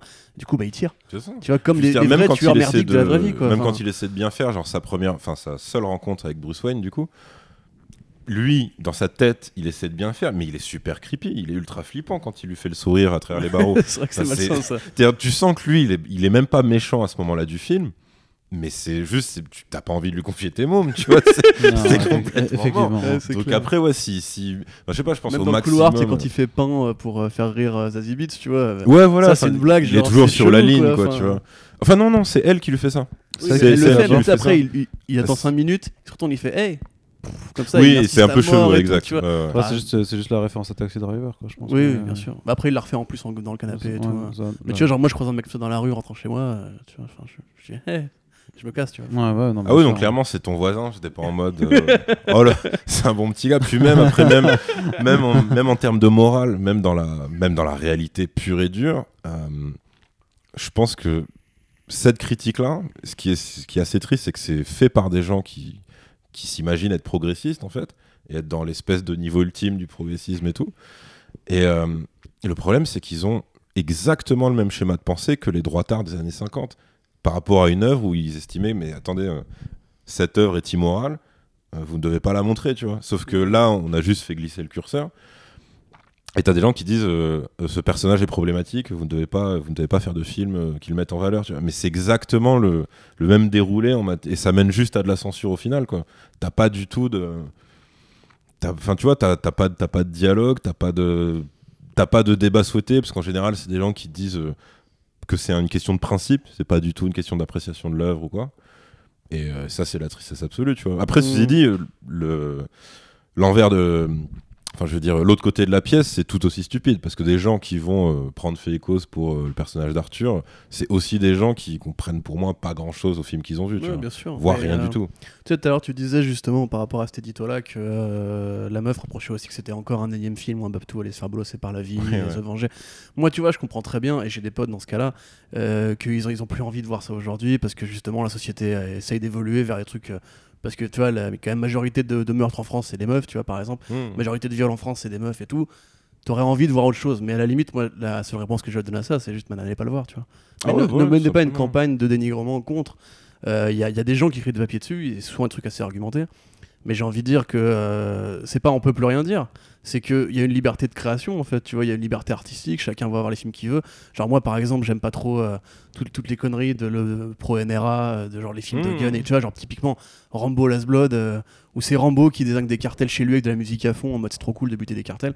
Moi ça me parle pas, je vais pas le voir. Je vais pas Mmh. dire ah film d'extrême droite, dangereux, interdisez-le, tu vois. Bah, à la limite, moi, je peux aller plus loin, tu vois. Par exemple, dans American Sniper de Clint Eastwood, tu vois, je trouve que c'est un bon film. C'est-à-dire, c'est bien fait, c'est bien Mhm. joué. Bradley Cooper, il est bon dans le rôle. C'est un film de droite. Mais par contre, genre, le propos du film, ça. Enfin, tu vois, c'est- c'est c'est horrible, tu vois. C'est Ouais. vraiment le Clint Eastwood vieillissant qui est en mode euh, nos patriotes, Torino, hein. machin. Ouais, Grand Torino, c'était Grand déjà Torino, ça, tu vois. hein. Mais c'est en gros, je vais juste me dire. C'était bien, Gran Torino C'était pas bien dans le message, Gran Torino? Bah, en fait, Grand Torino, c'est il prend un C'est- Asiate sous son aile Ouais, et c'est il ça. lui apprend à être raciste comme lui Oui, et c'est à être Ah, badass comme lui, en fait. Ah, d'accord. Oui, ou limite, c'est euh, c'est un Je peu. c'est- vu comme ça. C'est le, le vieux raciste blanc qui va régler tous les problèmes de la communauté des, des pauvres euh, métissés. Ouais, mais j'avais l'impression que justement que, que dans Mais- le mais il a de fait, l'ouverture, il a de l'ouverture quand il prend la le lire direction. dans les deux Et sens. Et qu'il devenait moins raciste. On peut clairement lire dans les deux en- sens, c'est c'est. Mais, par contre, American Sniper, non. c'est, Mais euh, si tu préfères, tu prends Green Book, tu vois. Quand euh, le Babtou apprend à, à Marshall, Marshall Ali à bouffer du poulet frit, tu vois. Et ce qui est même pas vrai historiquement, tu vois, parce qu'apparemment le pianiste en question Je fait du, poulet frit. Bah, en fait, dans, dans Green Book, c'est un, un chauffeur blanc qui conduit un pianiste noir. euh, Ouais, ils deviennent dans amis, les euh, quartiers du Sud. Alors qu'il est raciste à la base. Voilà, c'est ça. Et enfin, non, enfin, il est pas spécialement raciste en fait, c'est- ça prend pas parti en fait. Mais à un moment donné, tu sais, il bouffe du poulet frit. Bon, ce qui est un truc aux États-Unis, tu vois, euh, c'est c'est affilié culture renois, tu vois. Ouais, Et en fait, du coup, il, il apprend euh, son pote renois à bouffer du poulet frit en mode genre, regardez-le, c'est un peu intouchable à l'envers, tu vois. Complètement. C'est euh, regardez, regardez-le, il sait pas bouffer du poulet frit alors qu'il est noir, c'est ridicule. Et euh, t'as envie de dire, mais dans la vraie vie, déjà le mec bouffait du poulet frit. Et ensuite, franchement, tu fais pas ça, quoi. Tu vois, c'est un Ouais, peu quoi. clairement. Mais du coup, voilà, enfin après, c'est pas. Je pense qu'ils ont pas pensé à mal, tu vois. Mais euh, Non. si tu Deux vois ans. ça du, du point de vue d'un afro-américain, je pense que tu te dis, euh, non, enfin, frère, non. Tu vois. Mais après, ouais, non, je sais que pour Joker, le truc qui, m- ouais, le truc qui m'a le plus euh, surpris, c'était ça, c'était le glissement. euh, et des gens qui, qui se rendent pas compte que vraiment ils appliquent des raisonnements de, ouais, comme je dis, de, de censeurs de droite, mais euh, d'avant, en fait, Ouais, bah ouais. avec leurs critères à eux, parce que, bah, tu vois, même un truc qui est vachement proche de nous. À un moment, dans le gouvernement d'avant, t'as Emmanuel Valls qui avait reproché, genre qui avait attaqué les sociologues et qui avait dit euh, arrêtez de vouloir expliquer, Voilà, tu vois, les causes. Expliquer, c'est déjà. Bah, il avait dit euh, expliquer, c'est déjà justifié, Voilà. et justifier, c'est déjà excusé, tu vois. Et en gros, là, t'as l'impression que les mecs, ils te disent ça, mais appliqué à une œuvre de fiction. En disant, vous- si vous montrez une origin story Mhm. triste d'un mec qui devient très méchant après, quelque part, ça le rend gentil. Alors que non, les gars. Et surtout, ça l'excuse en rien. C'est-à-dire que. Et même dans la réalité, ça marche pas. Parce que Oui. t'as plein de mecs qui ont fait. euh, J'ai peur de me planter parce que ça remonte. Donc je sais plus si ça concernait Marc Dutroux et tout. Mais tu vois, t'as des mecs qui ont fait des. En gros, des grosses agressions pédophiles et tout, voire des meurtres d'enfants et tout. Et il s'avère que beaucoup de ces mecs-là ont eux-mêmes été victimes dans leur enfance d'abus. bah c'est pas pour ça. Ça, c'est un truc qui permet d'expliquer. C'est-à-dire, tu dis, ok, le mec a le, a le cerveau niqué, etc. Mais c'est pas pour ça que tu vas lui mettre une petite tape dans le dos en disant, bon, bah finalement, ça va. Ah mon gars, c'est pas ta raison, en fait. t'as été violé. Voilà, personne je- ne pense comme ça dans le monde tu, réel. tu vois, tu reproduis le truc, c'est normal. C'est ça, tu vois, il y a personne, personne ne pense comme ça dans le monde réel. Je vois pas pourquoi des gens, à part une infime minorité de trous du cul, iraient expliquer que, au final, le Joker c'est devenu un oui. gentil grâce à film. Enfin non, ça n'existe Mais, pas. mais surtout qu'en plus, c'est des faits avérés. Je veux dire, euh, la plupart des, des tueurs, enfin la plupart, beaucoup de grands tueurs euh, très connus sont justement des victimes d'abus. Euh, Charles Manson, c'était le cas. euh, Peut-être Marc Dutroux, j'en sais rien. Dans la série Mindhunter, tu vois, de, de Ouais, Fincher, exact. ils en parlent à mort. Tu vois, ils, dé- ils définissent des profils. Et le but, c'est pas de les justifier, c'est de comprendre comment le problème arrive pour pouvoir mieux les traquer, pour pouvoir à la limite empêcher que ça se produise à un niveau euh, plus étatique. Mais tu vois, du coup, ils définissent, c'est souvent des mecs euh, qui ont été battus, c'est souvent des mecs qui ont vécu une mère, une mère célibataire, euh, qui ont eu des parents alcoolos, vivaient un peu reclus, etc. Le, le- la solitude, Ouais, pas avoir c'est etc. Et en fait, tu vois des profils comme ça, même chez les djihadistes, tu vois, il y a plein de trucs comme ça. Mm. Et le truc, c'est que si tu veux pas expliquer, pas pour justifier ou comprendre, mais juste pour comprendre le problème, pour essayer de le traiter, bah tu vois, c'est débile. En l'occurrence, je pense que Joker, c'est quand même une vision assez fantasmée du truc. Oui, mais t'as euh, t'as un neuropsychologue euh, récemment qui a écrit un article là-dessus, où en fait, lui, il dit euh, c'est cool parce que justement, il y a plein de variables dans le film qui sont super vraies et qui renvoient à des vrais trucs de la vraie vie, à des vrais tueurs, des, des comportements abusifs qui ont été générés comme ça. Tu sais, genre euh, l'agression quand t'es petit, euh, la mère célibataire, la pauvreté, le fait de- d'être un reclus, le handicap social et tout et compagnie. Et il dit, mais du coup, maintenant, moi, je vais le montrer à mes élèves, parce que du coup, en fait, j'ai un film pour leur montrer en fait ce que c'est, et que pour le coup, est assez réaliste, pour que ce soit pas fantasmé ou bizarre à la orange mécanique, tu vois. Et euh, lui, il disait, c'est bien, tu vois. Et Mm. t'as envie de dire qu'en fait, qu'on accuse le film de faire l'apologie d'un truc, mais en fait, peut-être qu'ils ils ont juste fait des recherches pour te montrer euh, ce qui était vraiment un tueur, tu vois. Après, je Oui, sais euh, qu'il y a des. Pour une fois qu'on fait un film de super vilain avec un vrai super vilain, tu vois, qu'on n'est pas dans les délires à la Suicide Squad ou euh, Venom, tu vois, où, euh, où c'est des vilains mais ils sont pas si vilains que ça. Là, on te dit, on va te montrer. Et, pareil, pour pas, pour pas, euh, je fais pas une fixation sur Rambo, Last Blood, tout ça, mais on est quand même dans une culture du cinéma américain où les armes à feu c'est cool quand même. Il y a des, voilà, un John Wick, ça déboîte des types, c'est hyper fandard et tout ça. Et là, on prend le parti de te dire, bon, on va, les gars, on va vous montrer un, un- un méchant, il va être vraiment méchant. Donc lui, par contre, quand il utilise des armes à feu et qu'il y a de la violence avec des flingues, on va vous montrer que c'est crade en fait. Bah que ouais, c'est ça, dans la, que dans la vraie vie, en fait, il y a Mhm. rien de marrant, tu vois, à buter des Et en types. plus, c'est explicité et ça parce va vous dit à déranger, son quoi. collègue, tu sais, euh, quand il baisse la voix, il dit Mais tu sais que je suis pas censé avoir une arme parce que j'ai eu des troubles mentaux et tout. Ouais, ouais. Bah, tu sais, t'as vraiment le film te, te le balance en pleine gueule. C'est ouais, c'est on vit dans un pays où c'est pas normal que des mecs aient accès aussi facilement a un moyen de tuer Bah, euh, bien son sûr, prochain, quoi, tu bien vois. sûr. Ouais, et puis on va vous dire, voilà, tu butais avec quelqu'un avec un, un flingue, en fait, non, c'est moche, ça fait hurler les gens, c'est euh, c'est un meurtre, enfin, c'est pas beau, il y a rien de fun Ouais, là-dedans. Et d'un coup, on se dit, ah, peut-être que là, d'un coup, on se réveille, ça se réveille, se dit, ah ouais, mais en fait, non, on n'a peut-être pas envie de voir un, un film qui nous montre en face, en fait, ce que des gens font euh, tous les jours, au final. De toute façon, historiquement aux États-Unis, euh, l'ascension du cinéma de genre et de la violence euh, autorisée, etc., c'est la guerre du Vietnam, puisque euh, inexplicablement, quand les Ricains avaient la guerre du Vietnam, ils adoraient aller voir des films d'horreur. Voilà, ça s'est reproduit d'ailleurs avec la guerre, la, guerre la, la deuxième guerre du Golfe, euh, invasion de Mhm. l'Afghanistan, etc. En fait, c'est là qu'il y a eu la mode des torture porn et compagnie, parce que les Ricains, ils ont une sorte de mécanisme cathartique, ils veulent voir de la grosse violence au cinéma pour se purger en fait de tout ça. Mm. Et à l'époque, euh, 70-80, c'est là où il y avait le moins de tueries de masse en fait. Ça n'a fait qu'augmenter en fait, après les décennies euh, post-Columbine et compagnie. C'est les années 90 vraiment qu'on fait compter le pivot de ça. Mais à Mhm. l'époque des Carpenters où c'était violent, enfin je veux dire, euh, Michael Myers, c'est quoi C'est c'est pas un incel, je veux dire. enfin c'est un tueur en série, pareil, il a des justifications et tout, mais. Enfin, remarque, non. En fait, non, lui, depuis, depuis, Ah, lui, depuis qu'il est petit, ouais, mal, hein, C'est ça, lui, depuis qu'il est petit, c'est un enfoiré. mais tu vois, à l'époque où il y avait vraiment des films violents et des films Bah, de dit, j'avais euh, un pote qui me disait, euh, moi, c'est mon tueur préféré parce que. Ferme sa gueule. Non, non, parce que, parce que tu vois, il avait dû prévenir sa sœur, tu ramènes pas de mec à la maison. Elle a pas obéi. Et du coup, ça, ça, fait, ça l'a fait démarrer, tu vois.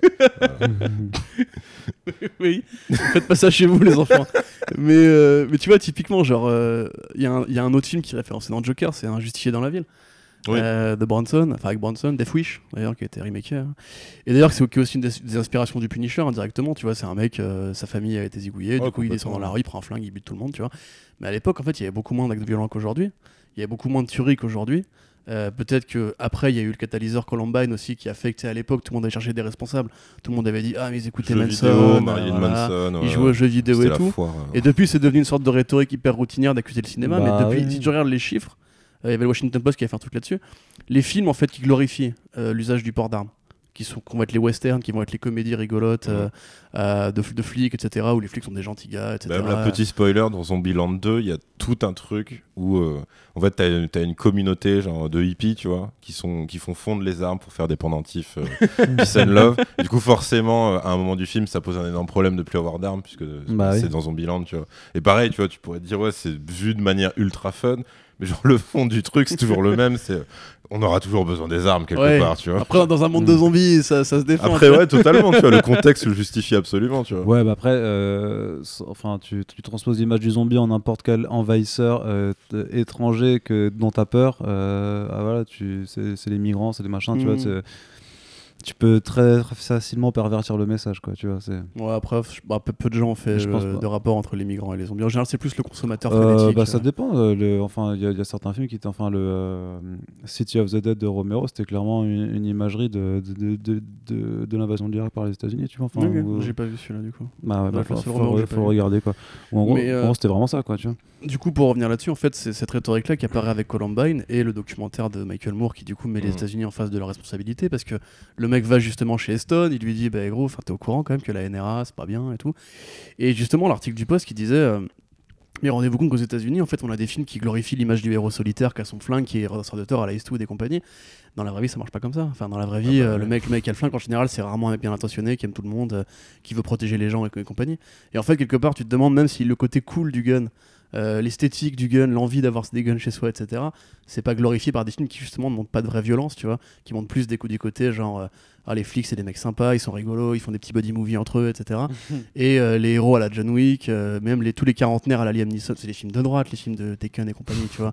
C'est vraiment genre c'est euh, ah c'est mes méchants mexicains qui ont enlevé ma fille, euh, je prends mon flingue, je vais leur défourailler la gueule, tu Al- vois. albanais, du coup. Mais- Ouais, moi, je sais pas. C'est pas, que- pareil, c'est c'est pas toujours les Mexicains. oui, hein. non, mais s'il vous ça. plaît, s'il vous plaît. Oh là là, saloperie. Vos amalgames, là, quand même. Ouais, t'as raison. quoi. Ouais, excuse-moi, pas d'amalgame. Euh, Non, mais, je viens coup- de me rappeler que même euh, le remake ou reboot, je sais plus, euh, d'Halloween, c'est-à-dire pas les derniers qui sont sortis, ceux de Rob Zombie, Ouais. c'était ça le parti Ah, pris, c'était de montrer l'enfance de, Ouais. De Myers de Myers. Et du coup, c'était un, c'était un petit garçon malheureux Oh qui commence par buter d'abord des animaux, ensuite il, il se fait son bully. Alors, euh, malheureux, euh, ouais, il est, il est quand même déjà bien bien atteint, quoi. Justement, il est très très morbide, ce, ce Michael Bah Myers, ouais, ce parce que tu vois qu'il euh, tue des animaux, mais après, t'as toujours ce truc de. Bah, il a une vie de merde, sa mère, c'est une Ouais. stripteaseuse euh, qui, a, qui, arrive, euh, qui a du mal à boucler les fins de mois, etc. etc. Et euh, son premier meurtre, c'est euh, le bully de l'école, en fait. Il me semble.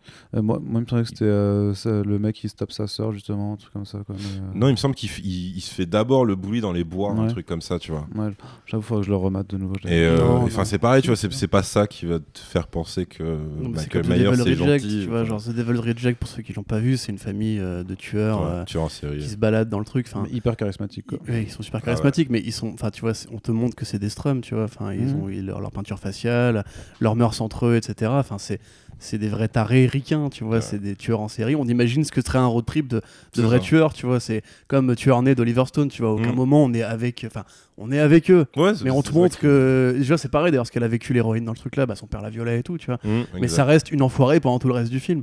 Ah ouais, Tu complètement. vois, enfin, euh, je, pense que de toute façon, le truc qui est, qui est révélateur, c'est qu'en France, personne ne se pose ces questions-là, tu vois. T'as jamais eu un mec sorti, sorti de la salle avec euh, un couteau qui a agressé un mec et tout. euh, En général, ça vient d'autres facteurs et on le sait nous, Ah bah parce qu'on n'a pas le port d'armes en fait.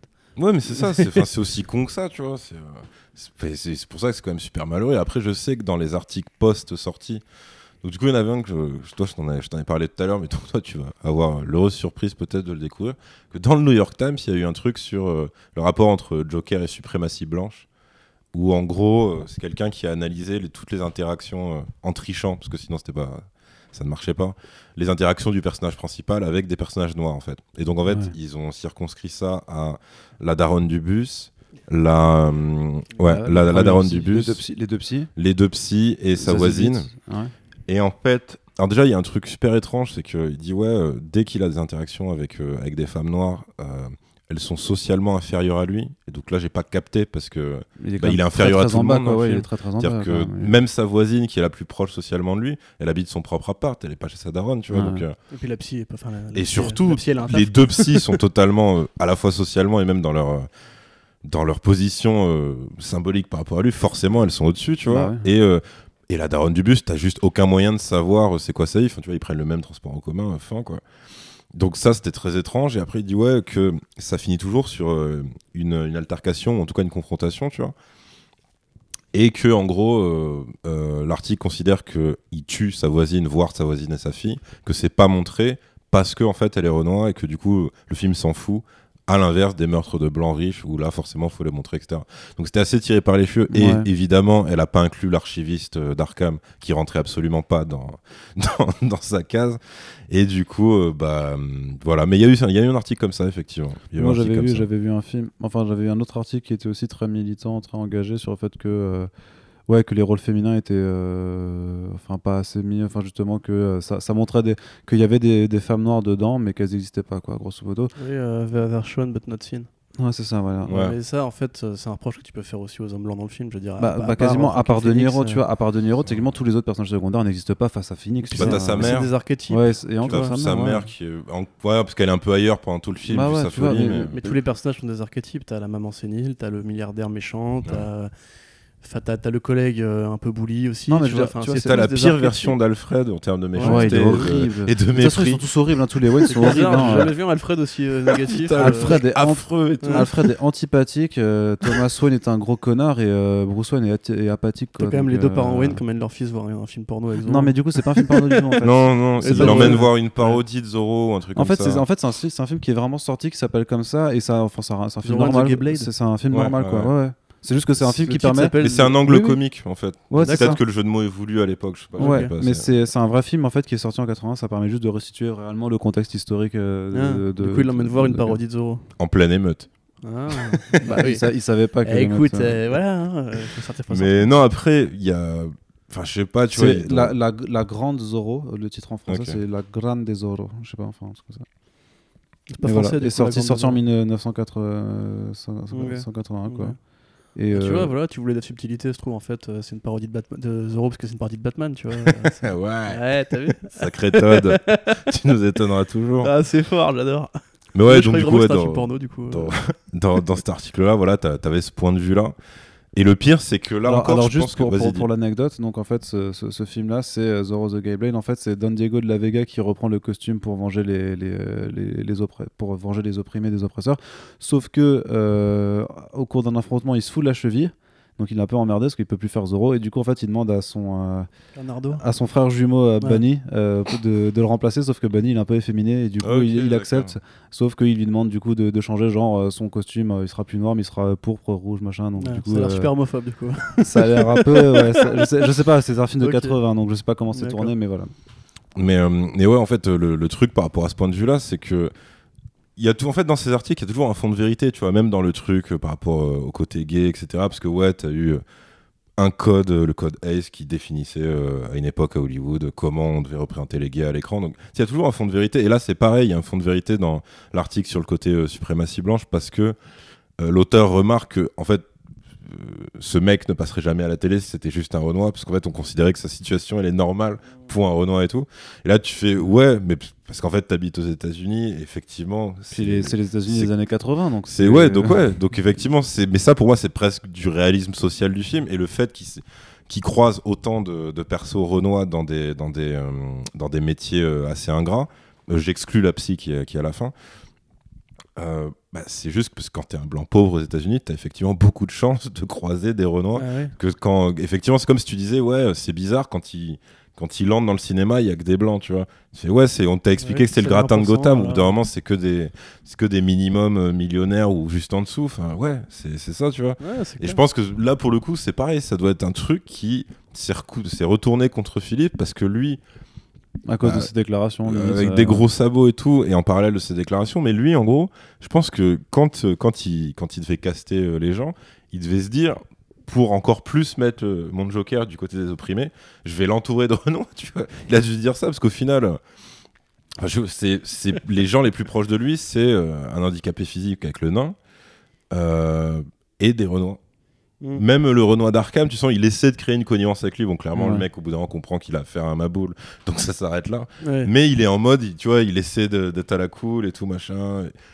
Mais enfin, tu vois, tu sens pas, déjà, tu sens pas dans le regard d'Arthur une quelconque différence euh, en fonction de la couleur non, de son non, interlocuteur. et, si, et si tu la sentais, ce serait presque en, inversé. C'est-à-dire que les gens qui détestent le plus dans sa vie sont vraiment tous des blancs en vrai. Non, c'est clair, mais encore ap- après la limite, tu vois, moi je pourrais comprendre ce truc-là par rapport justement au fait que Zazie Beetz soit pas montré. euh, ouais. tu vois, il y a une sorte de, de flou artistique, mais j'ai envie de dire, s'il avait tué graphiquement à l'écran, on aurait fait le même reproche en fait. Tu vois ce que Ah je veux ouais, dire putain, c'est ouais. genre, Parce que là, on, euh, aurait- là, on aurait accusé de faire de la glorification du meurtre de femme. c'est- euh, Il n'y a pas vois. vraiment de bonne solution. Et Je pense, je que là, ça aurait passé la, la- la barrière du. euh, je Vas-y, t'avoir coupé, hein.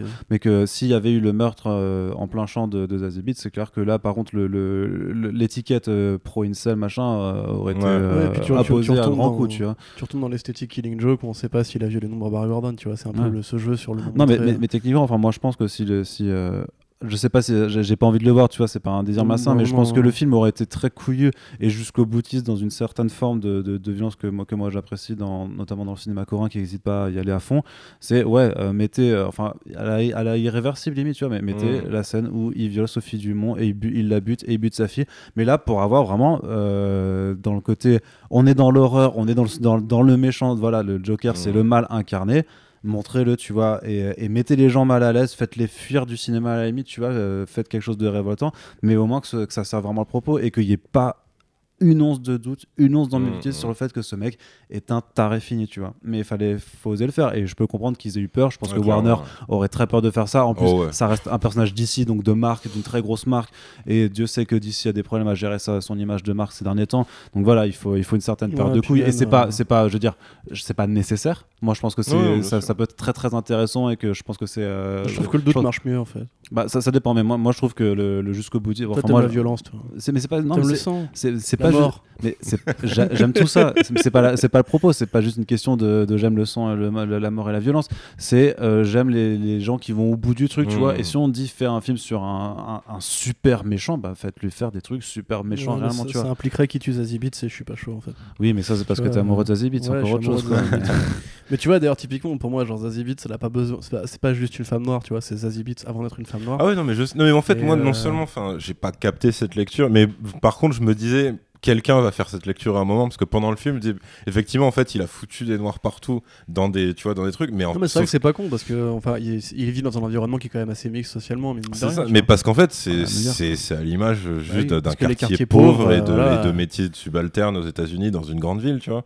Et, euh, et en plus, le pire, c'est que même ça, il l'explicite avec le dialogue final de, de la psy travailleuse sociale qui lui dit euh, des machins, ils vont couper les crédits, blablabla, mais comment j'ai avoir mes médocs? Il fait, Ouais, Arthur, je vais pas vous mentir, euh, ils s'en battent les couilles des gens comme vous, et ils s'en battent les couilles des gens comme moi. C'est-à-dire, le film te trace une ligne d'égalité parfaite entre Mm. le malade et sa psy, parce que c'est une travailleuse sociale, et que, en gros, euh, t'es dans, t'es dans un- une ville, en tout cas, où euh, ces gens-là sont méprisés des deux côtés de la barrière, tu vois. C'est-à-dire, le, le film, à ce moment-là, l'enlève de la catégorie antagoniste d'Arthur, parce que, alors, que clairement, tu vois, jusque-là, euh, t'avais quand même les répliques en mode ouais, mais vous m'écoutez pas, machin, etc. Et là, clairement, le film te dit non, mais en fait, euh, c'est voilà, elle est pauvre, il est pauvre, euh, c'est- elle là fait un travail ingrat, truc. enfin, tu vois, il te. C'est là qu'on en revient au truc, c'est qu'au final, en fait, c'est. euh, je pense soit parce qu'on a allumé les feux d'alerte un peu trop tôt euh, par rapport à ce truc-là, et que du coup, les gens étaient dans l'expectative de voir un film d'incel, un film dangereux, un film de droite, et que Todd Phillips n'a pas pu, pas pu s'empêcher d'ouvrir sa putain de grande gueule.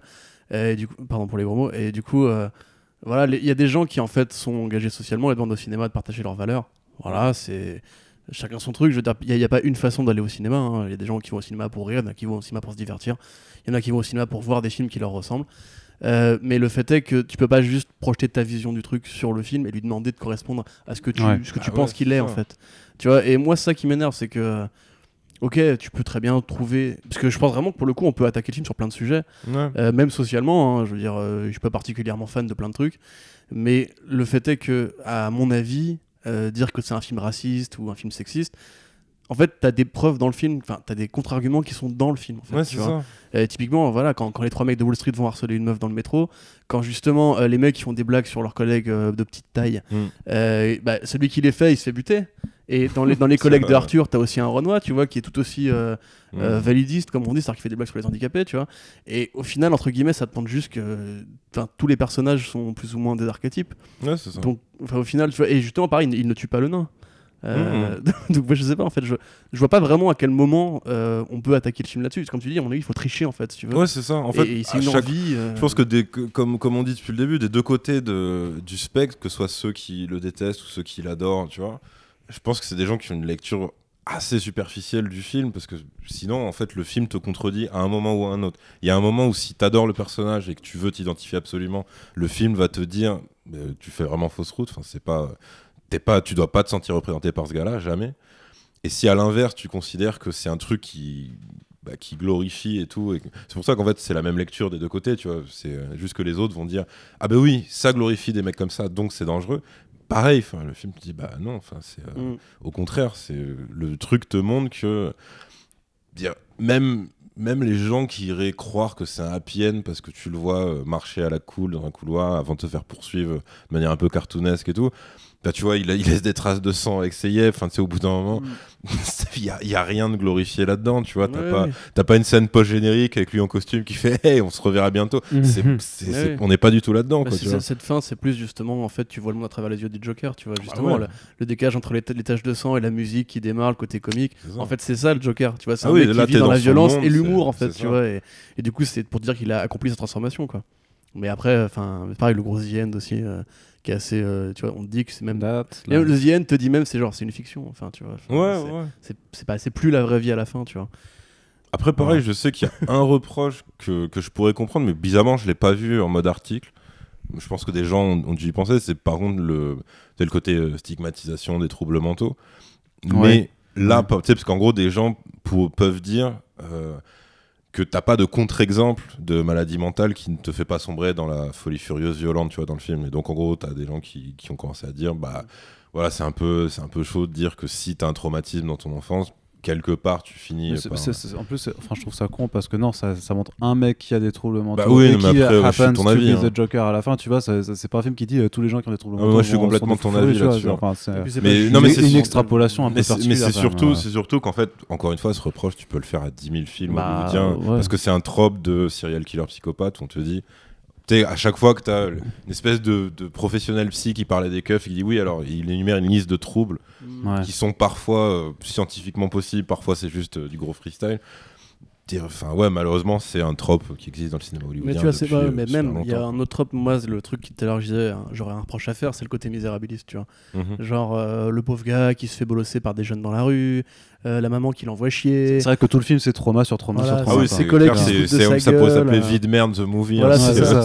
Et même, et même justement, genre dans le métro, quand les trois mecs vont lui casser la gueule, mais il a rien fait, il est juste mort de rire. Moi, dans le métro, quand il y a un mec chelou à côté de moi qui commence à crier, parce que ça arrive, hein, on, a, on à Paris, Ouais, moi, je euh, vite. pas lui casser la gueule, tu vois. Moi, je juste, je mets mon téléphone, je baisse les yeux, je mets mon casque, je m'en bats les couilles, tu vois. Et là, je trouve ça vraiment. Il y a ce côté-là, mais justement, je me suis dit, mais En plus, mais ils y vont en chantant. Mais oui. Ce qui fait très. Là, pour le coup, Ça ça, fait- fait, ça trop fait les cinéma d'à l'ancienne. tu sais, quand, genre, les mecs de Side Story qui, qui Ouais. arrivent comme ça, tu vois, en Euh, claquant des doigts et en dansant. Et tu fais pourquoi ce mec est en train de faire un tour autour de la barre du métro avant de s'attaquer euh, à Arthur, tu Parce qu'il est bourré. C'est. Accessoirement, ils sont bourrés, les trois. Ouais, ouais, bourrés. Ouais, mais enfin, tu sais, quand t'es bourré, t'es comme moi, tu vas pas casser la Ouais, gueule. mecs. tu sais pas ce que je fais quand je suis bourré. hein. T'as déjà vu bourré, je crois. T'es très, très doux quand t'es bourré. C'est vrai. Et tout mignon. Allez. Mais tu vois, ça c'est pareil. Tu, en fait, tu l'acceptes parce que ça rend hommage à des œuvres où, en fait, Mmh, ouais. la- dès que tu sors de chez toi, la moindre personne n'est un danger. Tu vois, c'est Serpico, c'est euh, c'est bah, le justice dans la ville, etc. Tu vois, tous les mecs des, cas, des rues, en fait, pour le héros, sont une sorte de menace. Ah complètement. Et le fait est que, mais tu vois, pareil dans Taxi Driver, quand euh, Scorsese monte dans le taxi et Ouais. dit euh, j'ai- il faut que je bute ma femme et compagnie. Ouais, elle tu me vois. trompe et tout. c'est horrible cette scène, c'est tu vois, mais tu te dis, mais ça arrive combien de fois dans la vie d'un chauffeur de taxi, tu vois? Mais c'est un film, tu acceptes que ce soit un film qui maximise tout. Ouais, Et, du coup, même ça, tu peux l'expliquer par le genre de fiction, mais même, c'est pas hyper philo non plus, tu vois. Ah ouais, c'est clair. Genre jusqu'à la fin, genre le gars, pareil, c'est euh, mon père, euh, Thomas Wayne. Ah non, en fait, mon père, j'ai pas de père, j'ai été Ouais, quand ouais, j'étais petit et tout, tu vois, genre c'est jusqu'au bout, quoi. C'est tout, tout, tout, tout, tout est niqué. D'ailleurs, ouais, bah du coup, vu que on est j'ai Oui. des connaisseurs de comics, c'est parce qu'il y a aussi une critique complètement minoritaire, mais de côté puriste comics, qui sont en mode ouais, genre il faut pas euh, inventer d'origine au personnage parce que ça lui nique sa mythologie, etc. Tu Ouais, vois. mais il y en a plein qui ont pensé ça, effectivement. Mais euh, Et on pensait aussi au début, hein, quand ils avaient Bah annoncé. ouais. Tu sais, quand ils ont annoncé le projet en disant ouais, il y aura un film solo sur le Joker par Todd Phillips, point, euh, machin. Tu fais euh, non, non. Moi, je sais que nos réactions initiales, elles étaient pas ultra joyeuses, on n'était pas. Non, bah, si, quand c'était Scorsese qui était annoncé. Non, euh, Scorsese, il était toujours annoncé à la production. Il a jamais été annoncé en Ouais, tant que c'était toujours Scorsese produit. sur un film de comics. Ouais, mais c'était bizarre, mais c'était bizarre, c'était quand même C'est bizarre. parce que Ça- même le ça nom de reste- DiCaprio, il a circulé à un Ouais, moment mais ça, super ça, c'était pas resté Geeks. euh, Oh, là, putain, encore. Ouais, c'était- toujours. Tu quoi. te laisses trop bolosser. Oh là euh, Reste, reste, reste avec nous. Mais en fait, t'as des exemples. Euh, White Knight, je peux pas spoiler la fin. Euh, t'as des exemples diffus de ça. Genre, il y avait eu un numéro, tu vois, qui revenait sur l'enfance du Joker euh, de manière super euh, justement, pareil. Mais qui était pourri. un enfant battu. Un euh, enfant battu, il avait un, un singe euh, Jack Napes. Ouais, euh, Jack qui Napes, était- voilà, enfin, cette euh, chiasse. Est-ce que c'est le truc où c'est sa tante qui l'élève ou c'est autre chose Ouais, peut-être. Euh, ouais, J'ai vu un truc où en gros t'as ça- dessiné par un flashback rapidos Ouais. et en fait tu vois qu'il est, il est pas élevé par ses je- darons. je crois que c'est la seule version donc on a officielle des origines du Joker avec Killing Joke. chier, ouais, Tu vois, mais Mais, ouais, qui- c'est- mais en fait, là pour le coup, c'était trop parce que c'était en mode. euh, en plus, c'était toujours les, t'es les gros clins d'œil. Genre en mode Ah, ah, tu te crois marrant et genre qu'il commence à lui foutre une branlée, tu vois. Ouais. Je fais Ouais, bon. Mais tout le monde est méchant. mais en fait, si tu veux, c'est que. Genre, euh, ouais, Killing Joke. Bah, pour moi, Killing Joke arrive à faire, en, je sais pas, 45 pages, ce que le film arrive à moitié à faire en deux Bah oui, heures, oui, mais, mais Killing Joke, en fait, même Killing Joke est, pas définitif dans ses origines, tu vois. Ce qui- ce qui- quoi. Ouais, ouais, bien sûr. Joker C'est te ça qui dit, était super euh, malin. Joker te dit, mais tant que tant qu'avoir des origines, euh, j'aimerais bien en avoir plusieurs, tu vois. Et en fait, justement, la version la plus fidèle de Joker qu'on ait jamais eue, en dehors du film, enfin du dessin animé Batman, parce que c'est une Mhm. version du Joker qui est parfaite, mais qui est pas celle forcément des comics, parce que ça a beaucoup évolué, tu vois. En fait, l'idée, c'est genre le Joker, il est arrivé euh, dans un vide, tu vois. C'est genre Ouais. Batman est arrivé, du coup, le bien gagne sur la mafia, donc le mal équilibre en envoyant le Joker. Et il faut pas qu'il ait d'origine parce que c'est l'alpha vilain, tu vois Mmh, mmh. tout ce qui, tout ce qui l'intéresse, c'est le chaos, donc il peut pas avoir un côté humain. Tu vois, du coup, effectivement, euh, bah, comme dans le film euh, The Dark Knight, tu vois, c'est, on sait pas d'où il vient, pas d'em- pas d'empreinte digitale, etc. Et c'est ce qui le rend majestueux pour beaucoup de gens. Parce que mmh. justement, comme tu disais, c'est un mec qui va jamais euh, être sympa, en fait. Contrairement Ah à plein de vilains comme ouais. Luthor qui vont évoluer, qui vont devenir sympathiques par moment, lui, c'est vraiment genre, c'est le chaos du, de A jusqu'à Z. Et, mais justement, c'est intéressant de proposer un truc réaliste là-dessus, tu vois. C'est Ouais. comme, euh, bah, typiquement, tu vois, Batman Begins, c'est une approche réaliste de Batman, en un sens. Mmh. Tu vois, c'est genre le côté où on a arrêté euh, avec les chauves-souris, les cauchemars, etc. C'est juste. Enfin, il y a encore les chauves-souris, mais juste comment est-ce qu'un mec dans la vraie vie pourrait devenir Batman Mmh. avec le gear, avec le- la thune, la motivation, etc. Il y arrive, c'est réaliste, t'es content. Mais Joker, c'est plus compliqué parce qu'il faut tricher en fait. Ah bah ouais, t'es obligé. Mais le film même cite explicitement des répliques de Killing Joke, tu vois. Ouais. Genre à la fin quand il La dit. sale euh, il dit je pense- je la pensais à sale une blague, journée, euh, sa voisine, il me semble. Ouais. Ouais. Et puis là, à la fin, quand il est devant la psy, tu sais qu'il rigole, et elle lui fait qu'est-ce qu'il y a? Et elle dit Excuse-moi, je pensais à une blague. Ouais, c'est ce qui est ouais, la c'est réplique euh, de fin, quoi. Et euh, du coup, ils l'ont lu, Ouais, Euh, clairement. évidemment. clairement. mais euh, moi, si tu veux, je comprends pas cette critique parce que c'est pas un film qui est dans le canon de l'univers de Batman, tu vois. Non, puis même, enfin, c'est surtout que pour moi, c'est la démarche, Enfin, genre, un exercice va, de c'est- style, c'est une, énième adaptation. Tu sais que, en plus, ça c'est pareil, c'est un truc assez intelligent que Philippe s'est dit au tout début et qu'évidemment il a arrêté de dire après parce que bah, ça, aurait été trop facile, pas passer pour un con. Donc en gros, euh, il avait dit, mais euh, nous, toute l'équipe et tout. On s'est, on s'est jamais dit c'est une version définitive du personnage. Ouais. Au contraire, il y en a déjà eu plein, on les respecte, et il y en aura plein après Bah nous. oui. Et c'est ça qui est bien, c'est que si celle-là vous convient pas, vous, enfin, vous en aurez d'autres peut-être après. il n'y a pas de souci, quoi, tu vois. Mm. Et euh, enfin, je sais pas, moi, je, l'ai pris comme je prends n'importe quelle adaptation. En mode, c'est une version alternative. Même des comics. soit elle te hein, plaît, soit elle te plaît pas. T'as des puis versions voilà, quoi. alternatives des comics ou Ouais, la merde de, voilà. Ba- de Batman, Non, c'est et puis- Joker, tu Ouais. vois. Et voilà. puis il y a un truc, tu vois, c'est que techniquement là où Joker est allé trop loin dans son explication de, dans, story, c'est l'enfance en fait. Parce qu'à la limite, c'est- Ouais. ce que fait très bien Killing, Killing Joke, c'est qu'on est quand même avec un mec adulte, juste qui effectivement a une situation euh, personnelle qui, qui part en couille du jour au lendemain, mais on sait pas d'où il vient non plus, tu vois, c'est juste Ouais. un, un mec qui est vrai au hasard. Et techniquement, le film essaie aussi de te dire que au final, ben, euh, Joker. Ça peut être n'importe qui d'entre vous. Mm. Vous allez avoir euh, une succession de traumas, machin. Pas, et- pas le et- film, et du coup, allez euh, le comics. Parce Non, que non. tu parles de Killing Joke. Oui, oui, non, non, mais le film aussi, il dit aussi. Bah, euh, Le film, il dit le mec des nourrissons, il s'est fait cogner le crâne par, ouais, par des mais voilà, c'est là où je voulais en venir. je veux dire que euh, là où le film va trop loin, par contre, dans les explications, c'est Mm. voilà, c'est qu'il dit, on parle de son enfance, on parle de, ses traumatismes de, gamin et tout ça. Mais euh, là où ça reste relativement fidèle, c'est que au final, par rapport à sa recherche de, de paternalité, c'est pas le fils de Thomas Wayne, et c'est pas le fils de sa mère non plus. En fait, on sait pas le fils de qui c'est. Et du coup, ça reste aussi Ouais, un inconnu. ça Ça, reste un, un inconnu, ça ouais. reste un gamin random Voilà. complètement, et tu sais pas d'où vient quelque part. Moi, je trouve que c'est Garde le côté inconnu voilà, c'est couper la poire en deux un peu, c'est trahir parce qu'il faut trahir dans l'adaptation et parce que forcément, euh, quand tu essaies d'avoir une approche réaliste et que tu essaies d'humaniser le personnage, bah oui, à un moment, ça a été un gamin. Voilà, je veux dire, tous les monstres ont été des gosses à un moment, ça, ça tu peux pas, tu peux pas l'enlever. Et le Joker, si tu décides d'avoir ce cadre réaliste crédible, bah oui, ça a aussi été un gamin à un moment. C'était pas forcément nécessaire de le montrer, mais quelque part, ça, après, ça justifie le fait qu'il a buté sa mère euh, ou de choses- de- de- des choses comme ça. Mais je trouve que je trouve qu'il y, a il y a un bon compromis dans le fait de dire Mm. de lui de pas lui de, de, de lui donner aucun parent parce que du coup tu sais pas d'où il sort quoi. Parce que Oui, puis, Ouais, euh, ça reste un bébé éprouvette. Et puis si tu, Voilà, si tu- de enfin, laboratoire. si tu regardes de plus près, justement, on parlait du Punisher tout à l'heure, euh, il faut que le Joker ait ce- aussi ce côté comique en fait. Il, est- il faut qu'il ait ce côté bizarre. Il faut qu'il ait Mhm. ce côté euh, hors cadre parce que un mec qui vit une mauvaise journée, bah, le Punisher il rentre chez lui, sa femme et ses gosses sont morts, bah, il prend un flingue, il va buter les mafieux, tu vois. C'est vrai. Il devient fou, mais ça devient pas un clown, ça devient pas un agent du chaos, ça devient juste un mec un peu revanchard Mm. qui veut juste punir le crime euh, en mode jusqu'au boutiste. D'ailleurs, en un sens, son collègue, tu vois, c'est pareil. C'est genre, on sait pas s'il a eu une mauvaise journée, mais genre, il lui dit euh, défends-toi, etc. Et en fait, si, si t'enlèves juste, le- enfin, si tu fais juste le côté, euh, c'est là qu'il joue 14, tu vois. Si tu fais juste le côté, genre, j'ai vécu une mauvaise journée, euh, Bah, j'ai tiré un flingue, j'ai Oui. commencé à tuer des mecs. Bah ouais, mais du coup, tu tu n'es pas le Joker, t'es pas un mec qui veut tout détruire. T'es juste un mec qui est devenu fou. Et le Joker, c'est plus qu'un fou, tu vois. Il a un Mm. côté vraiment. euh, c'est un agent de sa folie, tu vois, limite. Il met sa, sa folie en scène, etc. Mm. D'ailleurs, à la fin de Killing Joke, il en a parfaitement conscience. Et Mm. dans le film, justement, moi, j'aime bien le côté, justement, euh, la construction du truc, qui est quand même assez chapitré. Et quand il met son putain de, pa- de, de maquillage Mm. euh, blanc, tu vois, et tu sens qu'il sait très bien ce qu'il fait, en fait. Il est pas devenu fou. Il, il a, il a Ah ouais, conscience ouais. de ses Bah, choix. il se met en bute sa scène. mère, tu- voilà. tu- tu- bien sûr il a conscience de scène, ses choix, De toute façon, il fait sa répétition de son entrée. Voilà. Enfin, il est vraiment dans un truc. Le entrée. seul truc, c'est qu'effectivement, il y va pour se suicider à la base. Et quand De Niro le met en face de sa médiocrité, en fait, là, il dit bon, en fait, non, je vais tuer fils de pute, etc. Tu vois.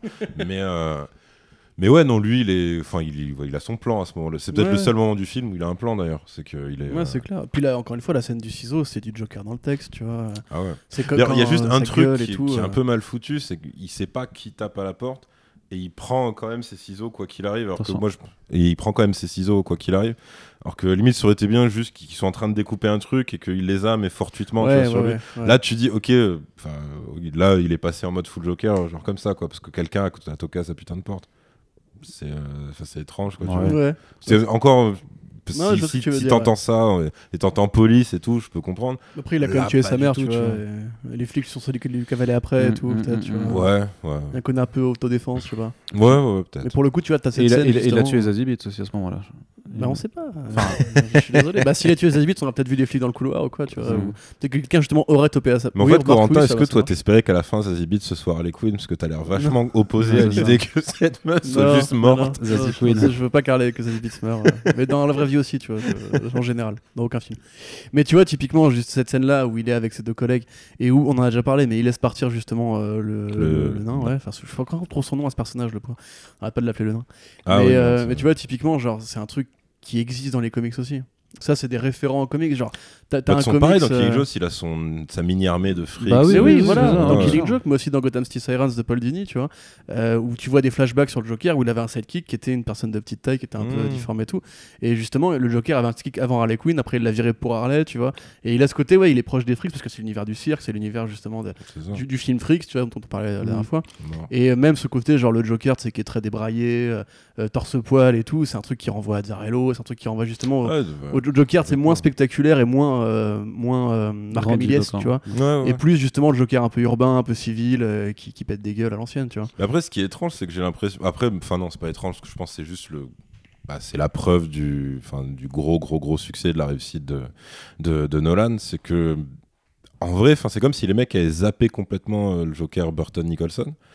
Parce que, enfin, lui, il a une origine qui est ultra claire. C'est juste, on dit, c'était un enculé dès le départ. C'est un, c'est un mafieux qui kiffe, enfin, qui a la gâchette facile. Il a euh, son accident à la Killing Joke, mais sauf que c'était déjà une merde. Et ensuite, ça devient une sorte de super enculé, quoi, Ouais. tu vois. Ce qui est marrant, c'est Mais- que Tim Burton te dit qu'il a lu Killing Joke et qu'il s'en est inspiré, alors que tu dis, bah, non, Bah, c'est pas le même personne. En fait, en fait, ouais, mais du- Bah, ah, parce que justement, parce qu'en fait, après coup, Burton, il avait dit qu'il considérait euh, ce Batman comme un semi-échec parce qu'il avait pas pu faire tout ce qu'il voulait. Et en voyant Batman 2, tu, tu réalises qu'en fait, il aurait voulu faire Killing Joke en vrai Mm, ouais. et que clairement, il avait pas du tout euh, la, euh, la liberté nécessaire pour le faire. Donc, il a fait un vrai méchant. Mais lui, dans sa tête, je pense que c'est pour ça qu'il se venge sur le 2, où le pingouin, il a une origine qu'il a pratiquement jamais eu ailleurs que chez lui. Euh, il a remis le cirque dedans, enfin tu vois. Ouais, mais je pense qu'il aurait voulu faire Killing Joke en vrai, tu. Ouais, c'est clair. Mais De toute façon, oui, Jack Napier. Avec, Il a un indice comme ça, c'est le poème qu'il fait à Vicky en se barrant. Il, lui fait un poème genre je peux rire mais c'est très extérieur, euh, je sais pas Ouais, quoi, après, tu il, vois. Il, faisait une posture Et- bizarre. une mais ouais, mais après il fait un bruit de paix, ça, ça nie Ouais. complètement son truc. mais c'est le seul moment du film où il a ce truc-là. Et le Après- poème, c'est presque du Killing Joke. Après, c'est genre, apparemment euh, aussi, Nicholson a un peu improvisé euh, certains trucs.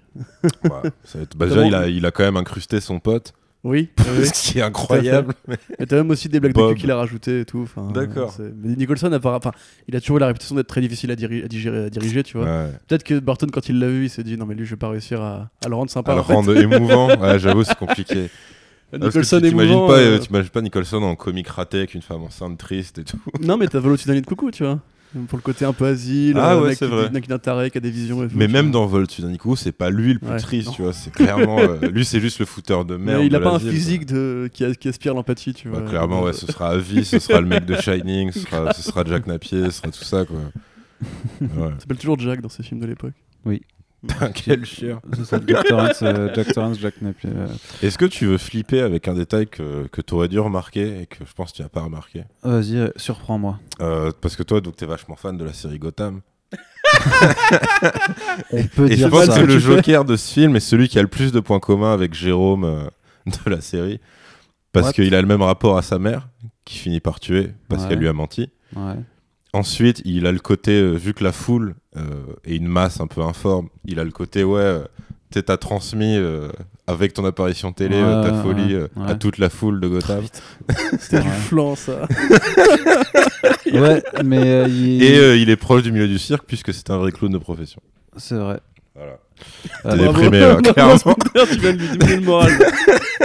non, après, après, cela dit que les mecs qui ont créé Gotham aient lu les mêmes comics que les mecs qui ont fait Joker et qui ont décidé de prendre les mêmes éléments, sauf qu'il y en a qui ont fait de la merde et d'autres qui ont fait un bon film. Ah, mais oui, bien sûr, c'était une vanne. hein. Mais Mais le- le- Non, mais tu, tu me vexes drôle. là. Tu, tu, C'est plus- vexes. C'est plus le pingouin de Gotham qui a le même rapport qu'avec sa mère. Ah, je te rends C'est pas. la, moi, la j'ai- meuf qui vit pas- dans le passé, qui a été l'amant d'un milliardaire, euh, qui est toujours dans un appartement de pauvre et tout. Tu te souviens de ça Oui, oui, sa mère. ouais. C'est D'ailleurs, il la bute aussi, non Non, elle se fait buter par euh, Tigress.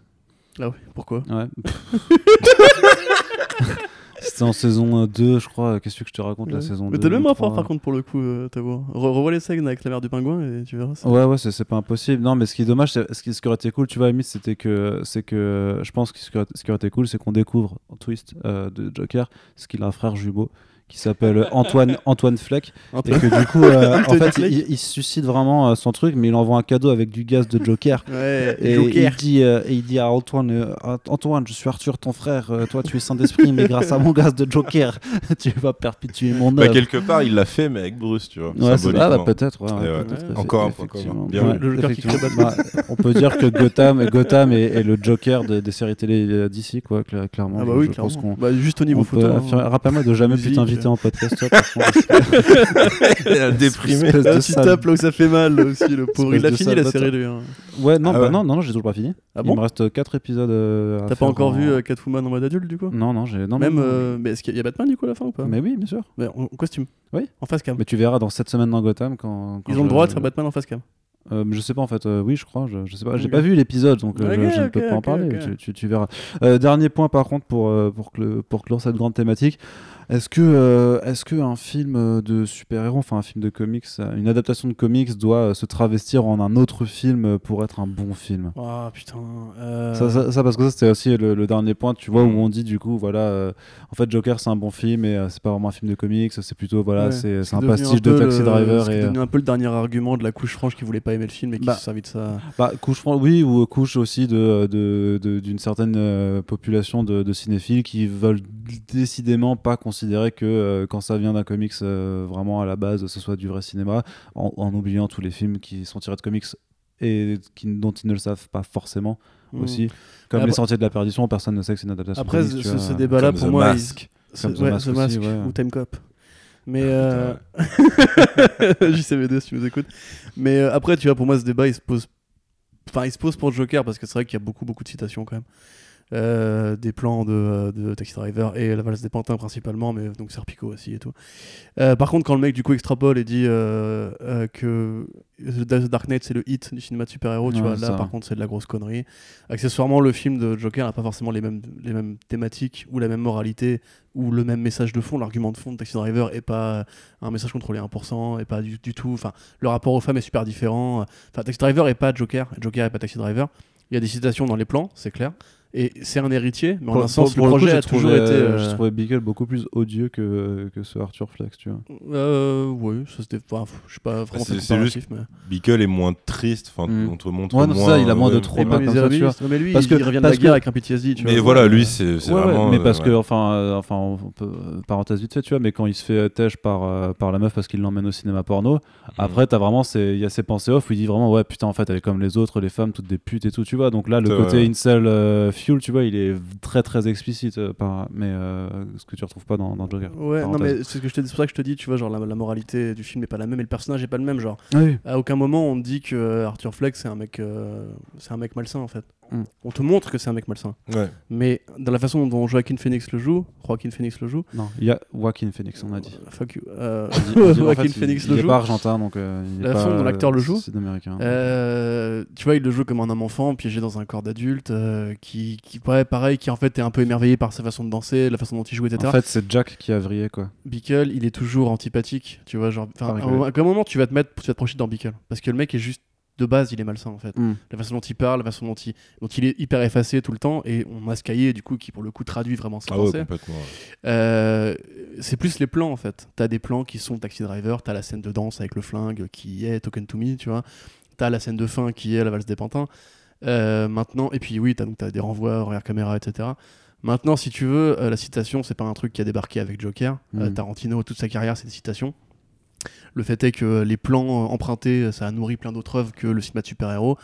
Qu'on fasse ce procès-là au cinéma de super-héros, euh, on peut le faire à tellement d'autres œuvres de fiction que, euh, voilà, regarde dans Ghostbusters ici de Godzilla, tu vois, avec le monstre à la fin, voilà, c'est pas... Et le reste du film est assez mal filmé de toute façon. Mais, enfin, tu vois, genre, moi je trouve ça en fait euh, assez injurieux. Je dis pas ça pour défendre mon, mon bout de steak, parce qu'il y a clairement très mauvais films de super-héros, pardon, très mauvais films de super-héros, et plein de trucs médiocres, et, et les Marvel Studios n'incitent pas forcément à faire des plans incroyables. Disons que c'est des critiques qui sont, qui sont intervenues en même temps que les commentaires de Martin Scorsese sur les Oui, films Marvel et tout ça. C'est une critique, ça- genre il y a des gens qui ont dit Black Panther c'est le roi lion des super-héros, t'es là, mais enfin. tu- Quoi Parce que c'est pas en Un Afrique, il a fait là-dessus, un roi c'est le même scénario, ça. oui, mais la façon dont c'est filmé, tu vois, la façon Bah dont. non, c'est pas un le message animé, politique, dire, euh, le vibranium. Bah, c'est-à-dire, ouais, dans. Mais enfin, concrètement, c'est vraiment le Roi Lion, quoi. mais non, c'est pas le Roi Lion. Bah, c'est-à-dire, c'est- Scar, c'est c'est, euh, Killmonger. C'est pas lui qui tue le père. Euh, c'est pas grave, parce que le père est déjà mort. Mais sinon, sinon bah, c'est ça. Euh, bah, les, euh, les lions, c'est les euh, Dora. Ouais. Euh, les hyènes, c'est euh, la tribu de, euh, du mec de Get Out, là. Tribu du mec de. Le mec de Out, qui, est, qui est le mec. Daniel euh, Couloyer, là. Ouais, voilà, bah, lui, qui- finit par se ranger du côté de Killmonger, bah, lui, c'est les hyènes, tu vois. Ouais, ouais. Euh, donc ensuite, effectivement, les femmes, bah, c'est les lions, les Milaje, Ouais. qui, elles, se dressent contre, euh, contre le nouveau souverain Killmonger. Euh, bah, après, forcément, Simba, bah, c'est euh, Black Panther lui-même. Ah, mais Et, non. euh, pas Et après, t'as même Rafiki, qui est joué par Forest Whitaker. Mais c'est pas, pas- Oui, ça, ça d'accord. Voilà. Là, ok, là, je suis d'accord. Mais après, tu vois, enfin. euh, Et le- Timon et Pumba alors. le- bah, le ça, ce serait plus, tu sais, c'est ses potes, genre Martin Freeman, Ouais, tout ça, C'est vois. ça, Everett Ouais. Ross. Mais euh, le Roi Lion, c'est un truc qui. C'est un, c'est un remix de Hamlet avec des animaux. Ouais, je sais. Euh, c'est un plagiat de, de machin, là, déjà. King pas King quoi. Léo, Roi de Léo de Tezuka, ouais. Tezuka, ouais. Donc, déjà, ça te montre que si tu veux, aucune œuvre apparaît dans un vide culturel. Mais ah après. oui, suis d'accord. T'as pas le côté le père est tué, le fils envoyé en, en pèlerinage, revient 20 ans après pour destituer le, le- le faux roi et tout. C'est un truc qui te parle justement de la cause ethnique, de, de la colonisation. Euh, alors, je sais que t'es pas d'accord avec les conclusions et moi non plus. Je trouve Ouais, que, ouais. voilà, par exemple, le fait de tuer euh, Killmonger, c'est une grosse Ah, moi, c'est même pas ça. Moi, c'est le moment où il expose son plan et tu fais, mais c'est pas du tout un plan de méchant. Il a juste dit, ouais, aidons nos frères dans Oui, la lutte ça, voilà. insurrectionnelle. Et là, t'as tous les gentils Wakandais qui se regardent en mode, ouais, il est cinglé, on Ouais, va je suis d'accord, mais tu vois, ce que, ce que tu retiens de Black Panther, c'est plus ça que euh, les ressemblances avec le côté royal, euh, etc. Ah, c'est quand même beaucoup ça. hein. Ah Ouais, tu te Ça et les, ça, ça et les, ça et les acteurs euh, Quinry qui, qui essaient d'imiter l'accent kenyan. Ouais. Ouah, ils ont essayé, écoute. euh. Ouais, ouais, mais c'est drôle, tu vois. je leur reconnais ça, tu vois.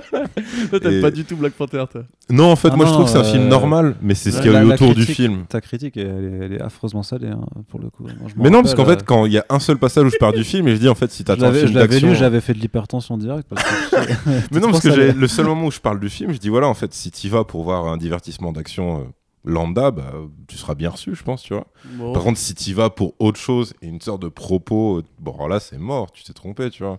Et Mm. après, après, de toute façon, je veux dire, c'est comme des deux côtés de la barrière, même, même les mecs qui, qui s'imagineraient qu'il y a de la subversion dans Joker et tout. Et au final, 'fin, tu vois, on va, on va tous donner notre thune au même studio hollywoodien, tu vois, il y a rien de. C'est pas des gens qui vont, filan- qui vont financer euh, un truc avec un message qui dit directement. euh, Non, mais c'est ce que je te dis, c'est l'Amérique Joe Biden, tu vois. C'est Ouais, le voilà, côté, c'est euh, pour eux, la subversion ou plutôt la rébellion, c'est encourager des. C'est encourager le Wakanda Forever, c'est encourager le girl power au cinéma, mais pour eux ça s'arrête là, tu vois. Oui, J'attends voilà, pas un film ça. subversif, je veux juste un film bien écrit. En l'occurrence, je trouve qu'il est pas super bien écrit. Mais après, si tu veux, euh, et pourquoi on a commencé à parler de ça non, on a juste On a beaucoup juste digressé alors qu'on était sur le truc de, du vrai cinéma versus Ouais. le, le cinéma de comics. quoi. Mais du coup, ouais, enfin, Black Panther, forcément, je suis pas un gros fan non plus. J'avais mis 3,5, je crois. Ça. J'avais dit c'est un film Marvel Studios, un normal, tu vois. Euh, mais au moins, tu vois, entre guillemets, euh, tu, tu vois qu'il essaye d'aller quelque part. Que- Ah bah, de toute façon, tu, tu vois la, fin, la schizophrénie du film, c'est-à-dire que l'acteur fétiche du mec, c'est le méchant. Bah oui. Et, le- bah, le euh, héros, c'est tu sens que c'est lui que, que le réalisateur kiffe par-dessus tout, tu vois, même en tant que personnage. Bah oui. C'est peut-être le seul gars qui a une mort à peu près digne, euh, tu vois, de tous les méchants Marvel. Mais c'est là que c'est pas subversif. On parlait de The Devil Reject, tu vois, typiquement. On assume que les méchants soient les gentils, tu vois. oui, c'est Alors ça. que Killmonger, on va quand même te le faire buter sa copine et tout pour te dire que, ok, c'est un rebelle, quel, bon discours, ça. mais ça reste un Puis enfoiré. À la son fin, moment le plus émouvant, c'est quand il a son flashback interne après avoir Ouais. respiré les plantes, machin. Et donc là, tu dis, ouais, effectivement, je comprends ce personnage, il a ses motivations, elles sont justifiables, machin. Et du coup, pour te refaire comprendre que non, c'est on reste dans un Marvel Studio, il doit être méchant. Direct, le mec il se réveille, genre il étrangle une pauvre vieille, euh, et il lui dit de tout brûler et tout machin. Bah voilà. Mm. Pareil, après, je crois, il brise la nuque d'une des Dora Milaje en plein combat, ou il l'égorge, je sais plus, mais t'as un Mm. truc. euh, Ouais, de toute façon, il fait truc de méchant, quoi. Voilà, il, il se retrouve à faire des trucs C'est de un mec, méchant, c'est un gentil qui fait truc de méchant. Voilà, c'est Voilà. ça. Mais Et du coup, Joker. oui. Ouais. Euh, donc moi, Pour ouais, en fait, je, vois les imitations avec Scorsese, mais le truc c'est que ça devait être un film fait par, par Scorsese au départ, que ça a été produit par la meuf qui produit Scorsese, et que clairement, Todd Phillips, comme on l'a déjà dit, c'est pas un, un grand cinéaste. Faut qu'on, faut le reconnaître. Tu vois, au bout d'un moment. euh, Attends qu'il ait l'Oscar du meilleur. Ouais, genre, si, si le mec avait dû percer avant Joker, ce serait déjà arrivé, tu vois. Moi, j'ai vu War Dogs, hein, Mm. et je me suis dit, ah, cool, bon, j'aime bien les acteurs. Le sujet a l'air cool, Mm. et tu sors du truc, tu te dis, c'est tellement long, enfin, tu vas pas, tu vas pas du tout au bout de ton idée, il y a, y a pas de Bah, mise c'est en scène. War un enfin. peu ado en fait. hein. Ouais, c'est ça, mais il y a un côté un c'est- peu, tu vois, enfin, vulgos même, je trouve, euh, la façon dont c'est fait, tu vois, c'est, Mm. ça, te donne tout euh, sur un plateau, tu vois, enfin. Ah oui, pour le, ouais, pour le coup, ouais, c'est c'est c'est pas un mec fin. Non, je veux pas dire toute façon, vulgos en mode y scène de cul et tout, je veux dire. Non, euh, mais oui, il n'y a pas de c'est subtilité dans c'est le message. y voilà, c'est ouais, c'est- c'est bâclé. Là, je trouve que justement, c'est bizarre parce que le mec, en essayant de pas faire une comédie, a trouvé les bons référents, la bonne façon de filmer, il s'est entouré des bonnes équipes. Et pour le coup, enfin, je veux dire, on peut quand même saluer que c'est un film qui est joli à regarder, qui est bien dirigé, qui est, qui, la, la musique sonne bien et tout. Euh, on n'est pas, enfin, il y a combien de mecs qui sont inspirés de Scorsese? Il y a combien de clones de Scorsese euh, dans l'histoire du cinéma, tu vois?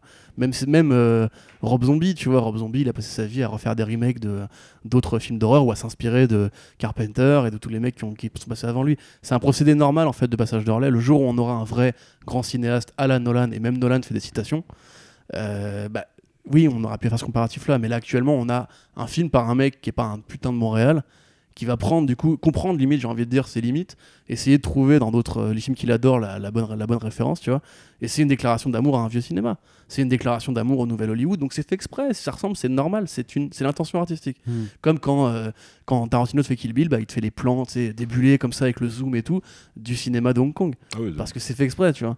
Donc, et par rapport à The Dark Knight, enfin, The Dark Knight n'est pas le hit euh, du cinéma de super-héros.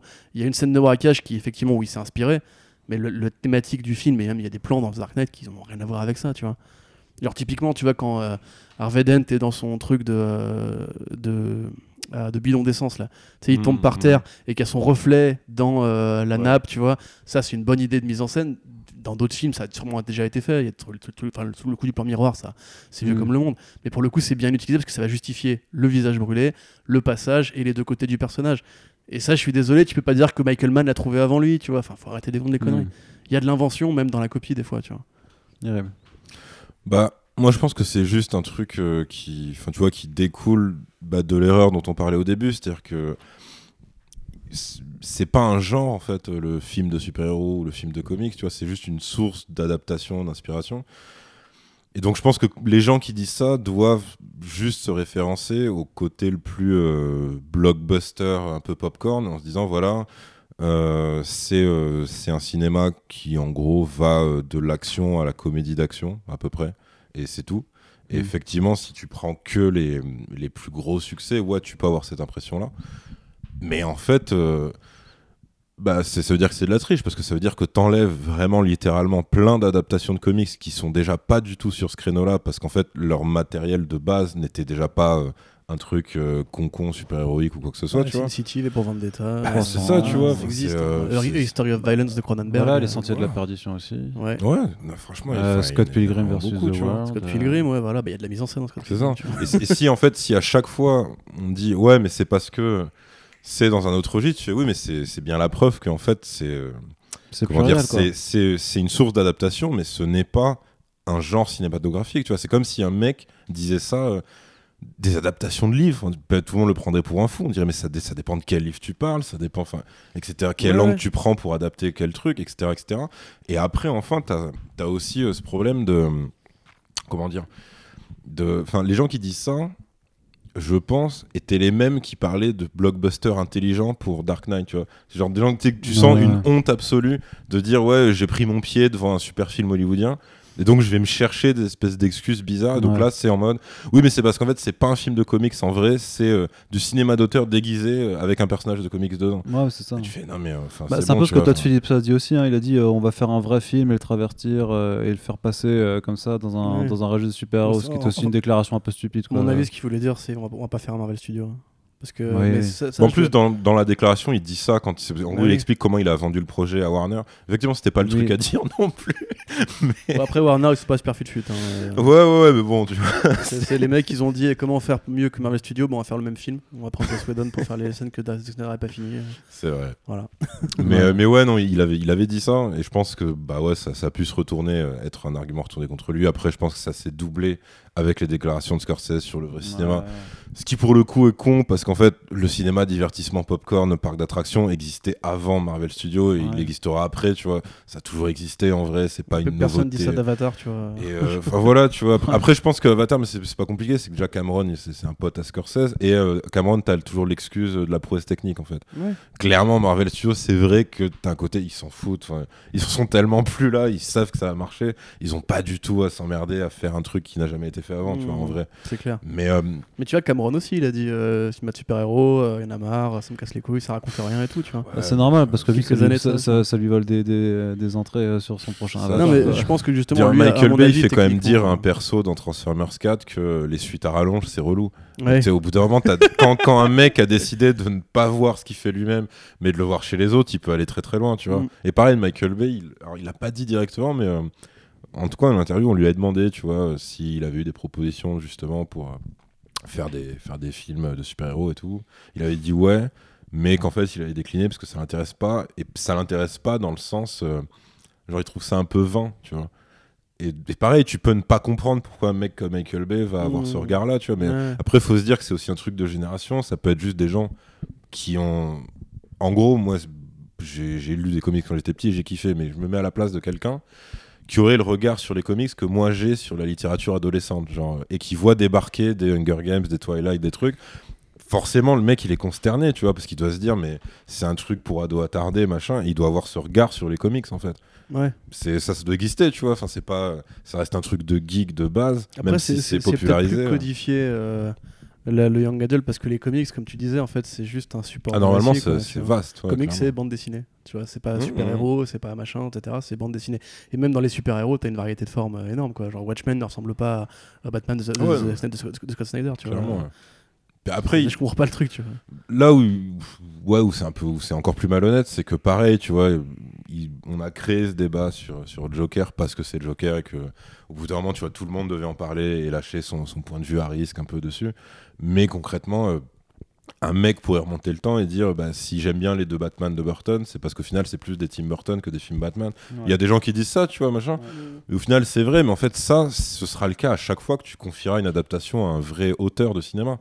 Que, que soit un mec euh, qui, dans le cas de Todd Phillips, fait du, fait du copycat de cinéma d'auteur des années 70, comme dans le cas où tu prends un Nolan qui essaie de faire son truc à lui, qui a forcément ses influences aussi. Et comme quand tu prenais un Burton qui avait son côté ultra Ah gothique et qui voulait faire film en fait. C'est un, mec qui raconte une histoire. C'est ça, euh, tu vois. Donc à chaque fois, en fait, à la limite, euh, c'est plus une bonne nouvelle pour moi. Enfin, dans le meilleur des cas, à chaque fois, tu devrais te dire, c'est un mec qui s'est saisi d'une base euh, ultra populaire que, que je peux connaître ou pas, mais il se l'a approprié et il en a fait euh, entre guillemets un film euh, qui n'appartient qu'à lui, tu vois. C'est, enfin pour moi, c'est plus une bonne nouvelle qu'un truc genre, mais non, en fait, c'est de la triche, donc c'est pas un vrai film de super-héros. Ou alors, Mm. c'est dire que tu méprises par principe toutes les adaptations de comics parce que c'est des adaptations de comics. Mais il y a de ça aussi. Mais hein. je pense que voilà, il doit y avoir ça. Je pense que ça, ça se double d'un ras-le-bol aussi. euh, Oui, et puis de- du, tu du vois, fait que ça tient le marché, partout, parce tu que vois. tu vois, quand Avengers Endgame fait 2,8 millions, milliards, pardon, euh, t'as as des mecs qui justement sont peut-être fans d'un cinéma plus exigeant, plus indé ou quoi, et qui se disent euh, c'est pas juste.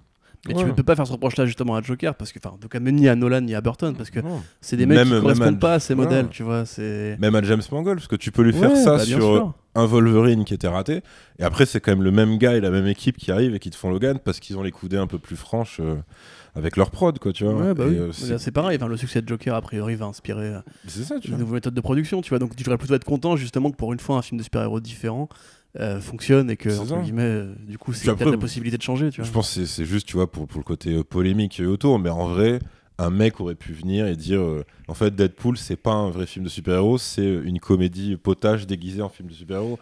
Tu sais, Ouais. où Tu, tu peux faire ça, mais sur tellement de trucs. Tu peux dire que Logan, il y a un côté western triste. Enfin, en plus, ça cite du western Ouais, dans le c'est ce film que aussi. beaucoup de gens ont dit de Logan, tu Et, vois. mais je veux dire, c'est pas un reproche du tout, quoi. Mm. Tu vois, c'est pas du tout un truc euh, péjoratif, ni pour les comics, ni pour euh, les gens qui adaptent, ni pour le résultat ce qui est marrant dans vois. Logan, tu vois, c'est justement la personne qui disait, euh, donc ces tweets-là qui disaient euh, Scorsese, plagiat, Joker, invalidé. Et après, justement, il parlait de Logan et il disait, mais on trouve du Peckinpah et tout. Et t'es là, mais ouais, mais en même temps, le comics Old Man Logan, c'est une déclaration d'amour à la carrière de Clint Eastwood. C'est-à-dire que c'est le cavalier solitaire, à la impitoyable, qui mène sa dernière aventure et tout.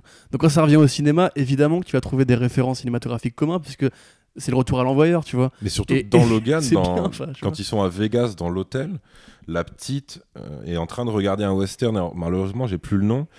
Et du coup, euh, du coup, je l'avais vu après pour voir, tu vois, ce que le film voulait dire en citant directement euh, ce film dedans. Et en fait, c'était euh, un des des westerns où tu avais justement un côté très mélancolique, en fait, très triste et un peu la chute de, la figure, tu vois, du cowboy. euh, pas invincible, mais tu vois, très sûr de lui, et qu'au contraire, c'est un truc très triste. Malheureusement, j'ai plus le nom. Et, euh, et c'est un truc, justement, qui avait été. euh, qui avait traversé le temps un peu avec cette réputation là tu vois donc clairement ouais t'as enfin là voilà le film triche même pas tu vois il te le, il te le balance euh, à l'écran euh, à travers une télé en plus en disant bah c'est bah oui c'est une citation et c'est pas mal en fait c'est Bah pas oui, bien sûr, mais c'est pas un aveu d'échec ni pour le comics de base ni pour Bah son oui. adaptation C'est comme quand Joker justement te montre Chaplin dans le film, tu Ah vois, c'est un côté genre ça, ça va t'expliquer aussi comment justement le, le, le fleck euh, va se prendre pour un tu sais il a une espèce de gestuelle un peu aussi d'humoriste euh, ouais muet tu vois avec très exubérant et tout et à la fin tu sais quand il arrive sur le plateau du, euh, de Murray là enfin sur euh, Robert De Niro il fait justement euh, la démarche que fait Chaplin dans les temps modernes tu vois ah et ça ouais, tu vois cramé, il je te crois. montre en fait ce que Ouais, ce qu'il va quand- adapter Quand, quand il tourne avec les patins comme ça et qui qui tourne sur lui-même en faisant les, les gestes des bras comme ça, en fait, euh, il, il le refait après Ah, quand, ouais, il entre, quand il entre sur scène. Mmh. C'est un petit euh, petite mise en scène quoi. et après il galoche une vieille ouais. Bah, Euh, bravo Murray ouais, j'avoue euh, que là. J'ai c'est Shane le super film dont tu parlais c'est Shane exactement Shane, ouais. voilà le film le, le western Oui, oui. qui, qui apparaît dans Logan Oui, dormais oui, je, dormais je- pas. Non, non, je ne dormais toi, pas. Je ne dormais pas. Euh, un mot à rajouter encore, parce que je crois qu'on a fait deux heures là-dessus. Je sais pas si tu vois. Euh, encore. la rédaction ne cautionne pas les propos d'Irim par rapport à Avengers Endgame et Black Panther.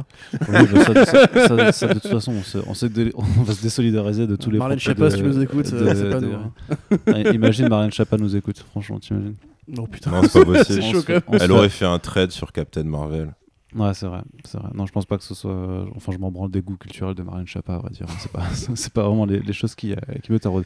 Non, donc voilà. Euh, ouais, donc. T'arrives à en- rendre ça plus cringy que ça n'était au départ en fait. Hein T'arrives à rendre ça plus cringy que ça ne l'était. Ah, mais c'est mon super pouvoir. je pervertis tout comme ça. comme je, Fleck. je, je rends tout, tout, euh, je rends tout cringy euh, de ouf. Et donc, voilà. Ouais. con- concluons là-dessus. Donc, effectivement, de, de- Si, je vais quand même en rajouter. oui. C'est que là, ce podcast a peut-être l'air d'un côté, euh, on défend tout Joker, on prend toutes les angles d'attaque et on les justifie, etc. Mais il faut rappeler que justement, Yerim, il est pas non plus euh, à 100% sur le film. Euh, moi, à 4,5, je le rappelle, c'est aussi une note d'intention. Et c'est vrai que à mesure que le temps passe, je commence à en parler autour de moi aussi. Euh, avec Sigrist, avec toi, avec toi, euh, je commence à voir aussi effectivement que le film est loin d'être parfait. Et que. euh, Après, non, on parlait pas plus tant que du film que beaucoup de choses qui sont non, mais extérieures bien sûr, au mais tu vois, veux hein. si quelqu'un prend le podcast qui n'a pas aimé le film, peut voir ça comme une sorte de côté euh, le podcast La Défense, tu vois. Oui, mais, mais après, Mais ils ça- peuvent ça- le prendre comme ils veulent et euh, on vous invitera. Enfin, voilà. j'ai cru que t'avais Ouais, dit ouais. on vous encule et tout Non, non, je suis Ah, pas pas comme trop ça. la je suis- polémique, euh, la politique locale. Je euh, suis pour la plus, pour la plus, la pluralité d'opinion. la quoi? La pluralité d'opinion. Voilà, la pluralité d'opinion. Ouais, j'y arrivais C'est pas. pour le sommeil aussi. Non, je n'y arrivais pas. Et c'est juste qu'en l'occurrence, euh, j'ai pensé à des personnes pour essayer d'avoir un, un contre-argument euh, qui n'était pas disponible. Donc euh, voilà.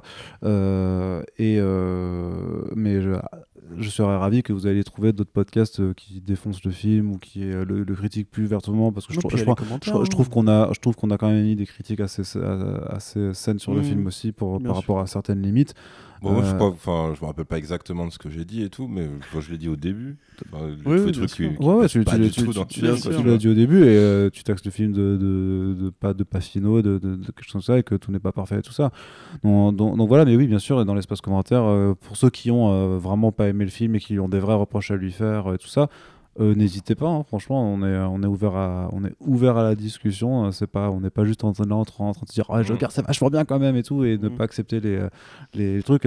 Parce que je disais de toute façon, ce que j'avais dit quand j'étais allé voir Joker au final, c'était qu'enfin on était sur un film où je pense qu'il y aurait des discussions à avoir, un vrai débat et tout ça. Ouais. Donc euh, oui, oui, le, le vrai débat il est là, quoi. Il, il va se poursuivre tant que c'est pas dans le, euh, dans le. Pour vous, enfin, c'est plus une question d'ouverture, mais ça peut se décliner avec d'autres persos ou c'est vraiment un truc qui ouais, avec Mr sur, euh, Non, ferait- mais tu vois, mais même gimmick, en hors, fait. euh, hors, euh, hors Ouais. univers Batman, forcément, tu vois, mais. euh, Mais moi, je pense que ça ferait gimmick. ouais. Tu vois.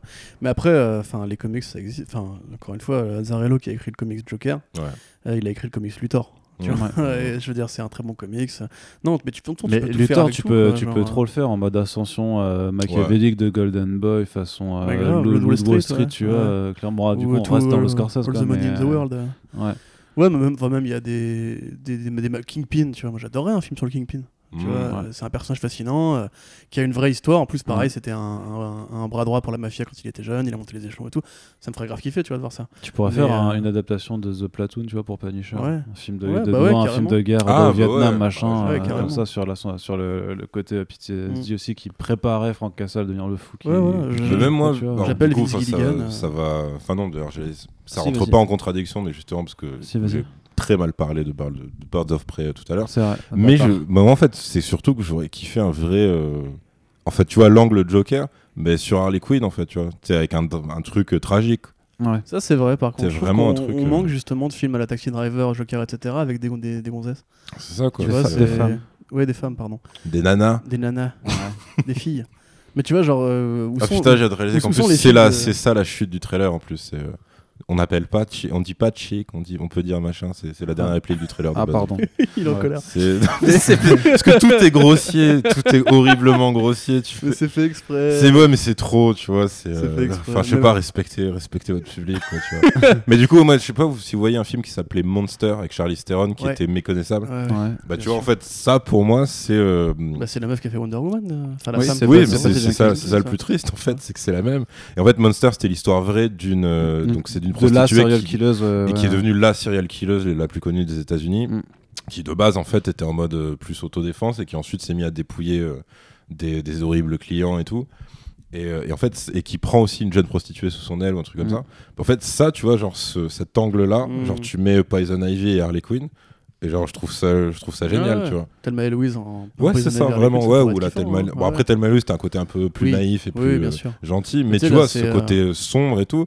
Parce qu'en vrai, même dans Mad Love, de, je veux dire, l'épisode et, euh, et la BD euh, Ah oui, c'est son. Disney et tout, c'est très très sombre. Enfin, c'est, euh, et Mm. pourtant, c'était pas encore euh, la nouvelle Harley qui se fait vraiment Ouais. tabasser tous les quatre matins, euh, séquestrée dans un puits avec des squelettes ou je sais pas quoi, tu vois. Mais c'était, dé- c'était déjà censé être un truc pour enfants, mais c'était la relation. euh, Tu peux le faire, mais tu peux, le, mais le tu peux mari le faire, abusif euh, qui tape la gueule de sa femme. Quoi. Tu sais, c'est le, le film Harley et Joker qui était prévu en mode euh, Natural Born Killers, euh, tu peux le faire aussi. Bah, c'était commandé à des mecs qui faisaient des comédies quand même. Mais ouais, c'est ça, ça qui euh, Le pire, c'est qu'en plus, je pense que Margot. Robbie, elle a vraiment ce qu'il faut pour le jouer de manière dramatique, tu vois. Mais c'est juste, Ouais. c'est pas la direction qu'il lui donne. Ils sont en mode. euh, Et en fait, ils sont En- sur un truc En avec gros, Harley. c'était un euh, cartoon, quoi, tu vois. C'est ça, mais ils sont, sur, ils sont sur ce truc-là avec Harley en comics, en dessin animé et tout. C'est devenu une sorte de, de Deadpoolerie en fait. Mais ouais, mais c'est ultra triste, quoi, parce que. Bah, il ouais, moi je, je regrette un petit peu l'époque Team, mais enfin, est-ce que le personnage aurait justement. Est-ce qu'il a pas déjà eu son moment de gloire justement avec Mad Love, tu vois J'ai du Après, mal ouais, à clairement, c'est sa meilleure. euh, Enfin, sa meilleure. Déjà, c'est une bête d'origine story. Mm. Et euh, ouais, c'est la plus triste, c'est la Ouais, plus bah belle. Et en plus, t'as pas de happy end, parce que t'as le petit mot à la fin. Et genre, elle retombe direct. Ouais, bah euh, oui. Bah, comme dans la vraie vie. C'est hein, comme dans la vraie vie, tu vois, mais- c'est les, c'est les relations affreuses avec. euh, avec, euh, un mari euh, abusif et tout ça, Paul c'est le meilleur en fait. Ouais. Mais ouais, j'avoue personnellement, je serais vraiment pas contre justement un film de super-héros, euh, super vilaine, tu vois, vraiment. Ah mais- ouais, Et franchement. de vrais super vilaines, tu vois. Un truc pour les avis, ça m'intéresserait à mort. Euh, je pense pas que Marvel s'y mettra du jour Pour au un lendemain. avis, je kifferais, mais, euh, mais je pense qu'ils essaieraient de surfer, tu vois, trop sur le côté la mode, Green vegan et tout, et euh, ça, ça- ça deviendrait affreux en fait. C'est ça. Ils feraient juste des blagues nulles, tu vois, sur le véganisme, et ce serait juste chiant. C'est genre, ce serait le Joker, mais au lieu de faire bosser dans la rue, en fait, c'est verrait des mecs qui pissent sur des arbres. Mais c'est ça. le Bah, pire, en- c'est qu'ils en en seraient l'occurrence- capables. En, en- en l'occurrence, c'est bien de pisser sur les arbres. Non, c'est pas bien de pisser. Si. Pourquoi Mais, Mais pas, parce quoi que euh, c'est tu, c'est- tu donnes de l'azote, c'est des composés azotés. Ah, excuse-moi, euh, il a un doctorat en bio. euh. donc Ça dépend ce que tu pisses, non Bah non, non, mais l'urée, c'est un composé. euh, Ok. Bah, pisser sur les arbres, vous qui nous écoutez, vous avez le droit, non, Arnaud, euh, autorisé. Bah, pourquoi Je veux dire, euh, les, animaux, ils vont pas aux toilettes, hein Oui, c'est vrai, t'as raison. Bah alors. Mais apparemment, tu peux. Je pense que là, on tient le titre de ce podcast. Les animaux ne vont pas aux toilettes. Mais Bah, les, les- les chats enterrent leur. Le euh, caca qui sort de fumier, c'est pas, c'est pour rien non plus, tu vois, c'est de la matière organique, donc euh, voilà, je sais pas, enfin bref. C'est beau quand tu parles. Écoute, ouais, voilà. Euh, bref, euh, euh, j'espère qu'il n'y a pas d'agriculteur qui va me contredire après dans le podcast, parce que sinon je, je Mais je crois, je crois que la piste de renard, c'est toxique par contre. Oui, non, en fait, en fait, ça dépend. En fait, en fonction des animaux, c'est pas les mêmes composés azotés. non, mais vrai truc, par contre, c'est pas les mêmes composés azotés euh, qui sont. C'est il y a des- des composés généralement des composés cycliques, et il y en a ça en fonction du cycle, des- du nombre de cycles que tu as, ça peut être toxique ou pas pour pour les autres êtres vivants. Et ça, c'est vrai. Par contre. Donc voilà, c'est pour ça de. C'est- c'est Ah ouais, vrai, sinon, tant qu'on est dans les trucs inutiles. c'est inutile. Tant mais va te faire Non, mais tant qu'on est dans les trucs. science, ça, Tant qu'on est dans les bâtard. trucs scientifiques, tu vois. Ouais, ah, pardon. Euh, c'est pareil, de toute façon, voilà. scientifique, inutile le Oui, climat, on s'en branle, quoi, ça tu vois. fait ça- ça- ça peut se La Terre meurt. Ouais. le. Mais c'est que c'est qu'en fait dans le film tu peux t'amuser si vraiment t'as une vie très triste comme la mienne à essayer de trouver quel euh, personnage random du film peut être un personnage de comics Batman en fait. Genre par exemple les trois mecs du métro ça peut être les trois euh, comment, ils s'appellent la horde les trois les trois gosses de riches euh, qui existent dans la série animée et euh, Ah, il y en a, oui, il se déguise, en a un, euh, il se déguise en corbeau, Oui, l'autre oui. en truc. Et c'est juste des gosses de riches qui veulent s'amuser. Ouais, et genre. Batman, il les méprise de fou, tu vois. il dit, vous avez pas de raison de faire ça. Et genre, ils finissent en tôle comme des merdes ou je sais pas quoi. Donc voilà. euh, Mais même, même les flics, ça peut être euh, Bullock et Gordon. hein. Bullock, je me posais la question fait. et en fait on a vérifié, c'est pas eux. Mais Bah tu sais, genre t'as le, le flic un peu gras. Un peu gros et un peu tout. qui qui a de la bouteille et le, le l'autre qui est plus jeune, plus élégant avec euh, ses, ses cheveux en arrière. tu peux hein. faire ça. Et après, euh, après, bah, après je m'étais dit, bah, le Vraie nain, c'est le question. pingouin, du coup. Vraie question. Et la le- psy, c'est Harley du coup?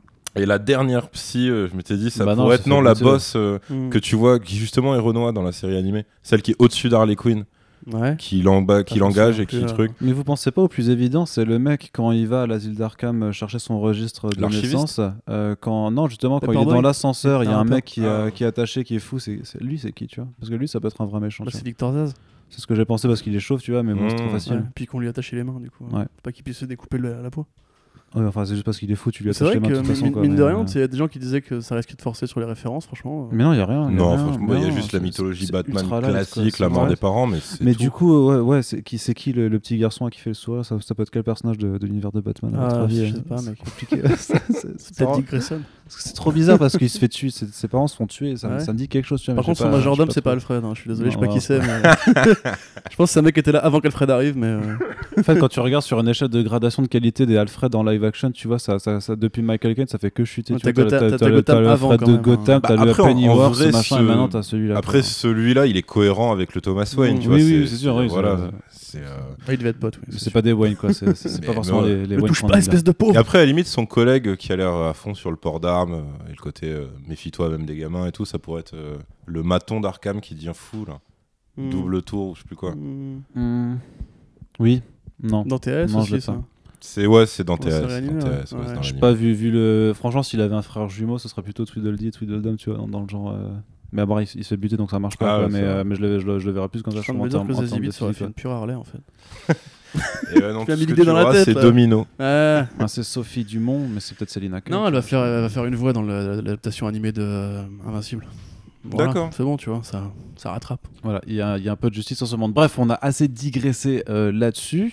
Euh, ça va être l'heure de, de, de ce. Voilà, on a assez dig... Putain, voilà, je trouve C'est quand la même, fin là. quand même. Il non, est mais 2h du Non matin. mais voilà, quand, quand même, quand même Splinter se- met à faire des calembours de mon niveau, c'est qu'il y a un souci euh, dans la balance karmique, clairement. Euh, donc voilà, on espère que donc ces discussions autour de Joker, euh, de, de tous ces aspects-là, vous auront plu. Et bien entendu, bah, c'est un podcast qui est largement ouvert à la discussion pour aborder euh, tous ces aspects polémiques, déclaration de Phillips, euh, place du, euh, de Joker dans le film de comics et, euh, et l'importance de, de, de- de la différence de la composition de l'urine en fonction des espèces animales, bien entendu. Ça, j'espère vous entendre là-dessus. Et donc, comme, comme toujours, avec nos podcasts, le plus important que vous puissiez faire si vous appréciez nos émissions, c'est de les partager euh, dans, euh, sur vos réseaux sociaux, bien entendu, mais également dans la vraie vie de tous les jours. La prochaine fois que vous allez chez votre coiffeur, dites-lui Hey, vous avez écouté le podcast Joker Podcast de comicsbook.fr Avec Splinter. c'était trop bien avec Splinter. Il a mis des scuds à Captain Marvel comme ça. C'est incroyable. Il a pas peur. Ce genre de truc. Il a, il a dénoncé, tu vois. Je me désolidarise de vous. hein. Alors, on s'est tous désolidarisés. Je, je me désolidarise de Arnaud et de Corentin également. Bref, partagez-nous, partagez-nous, s'il vous plaît, pour continuer de faire vivre nos émissions. Et merci de nous avoir écoutés. Merci Splinter d'être revenu euh, pour parler de Joker. Ah, dans 3 mois. Euh, non, mais non, non. Tu peux t'installer devant la porte. Tu peux- je repars. Tu, vois, là, tu peux retourner juste derrière là. Tu vois, c'est la, la petite, la petite porte de la salle de rue. On t'appellera de Ah bah. nouveau.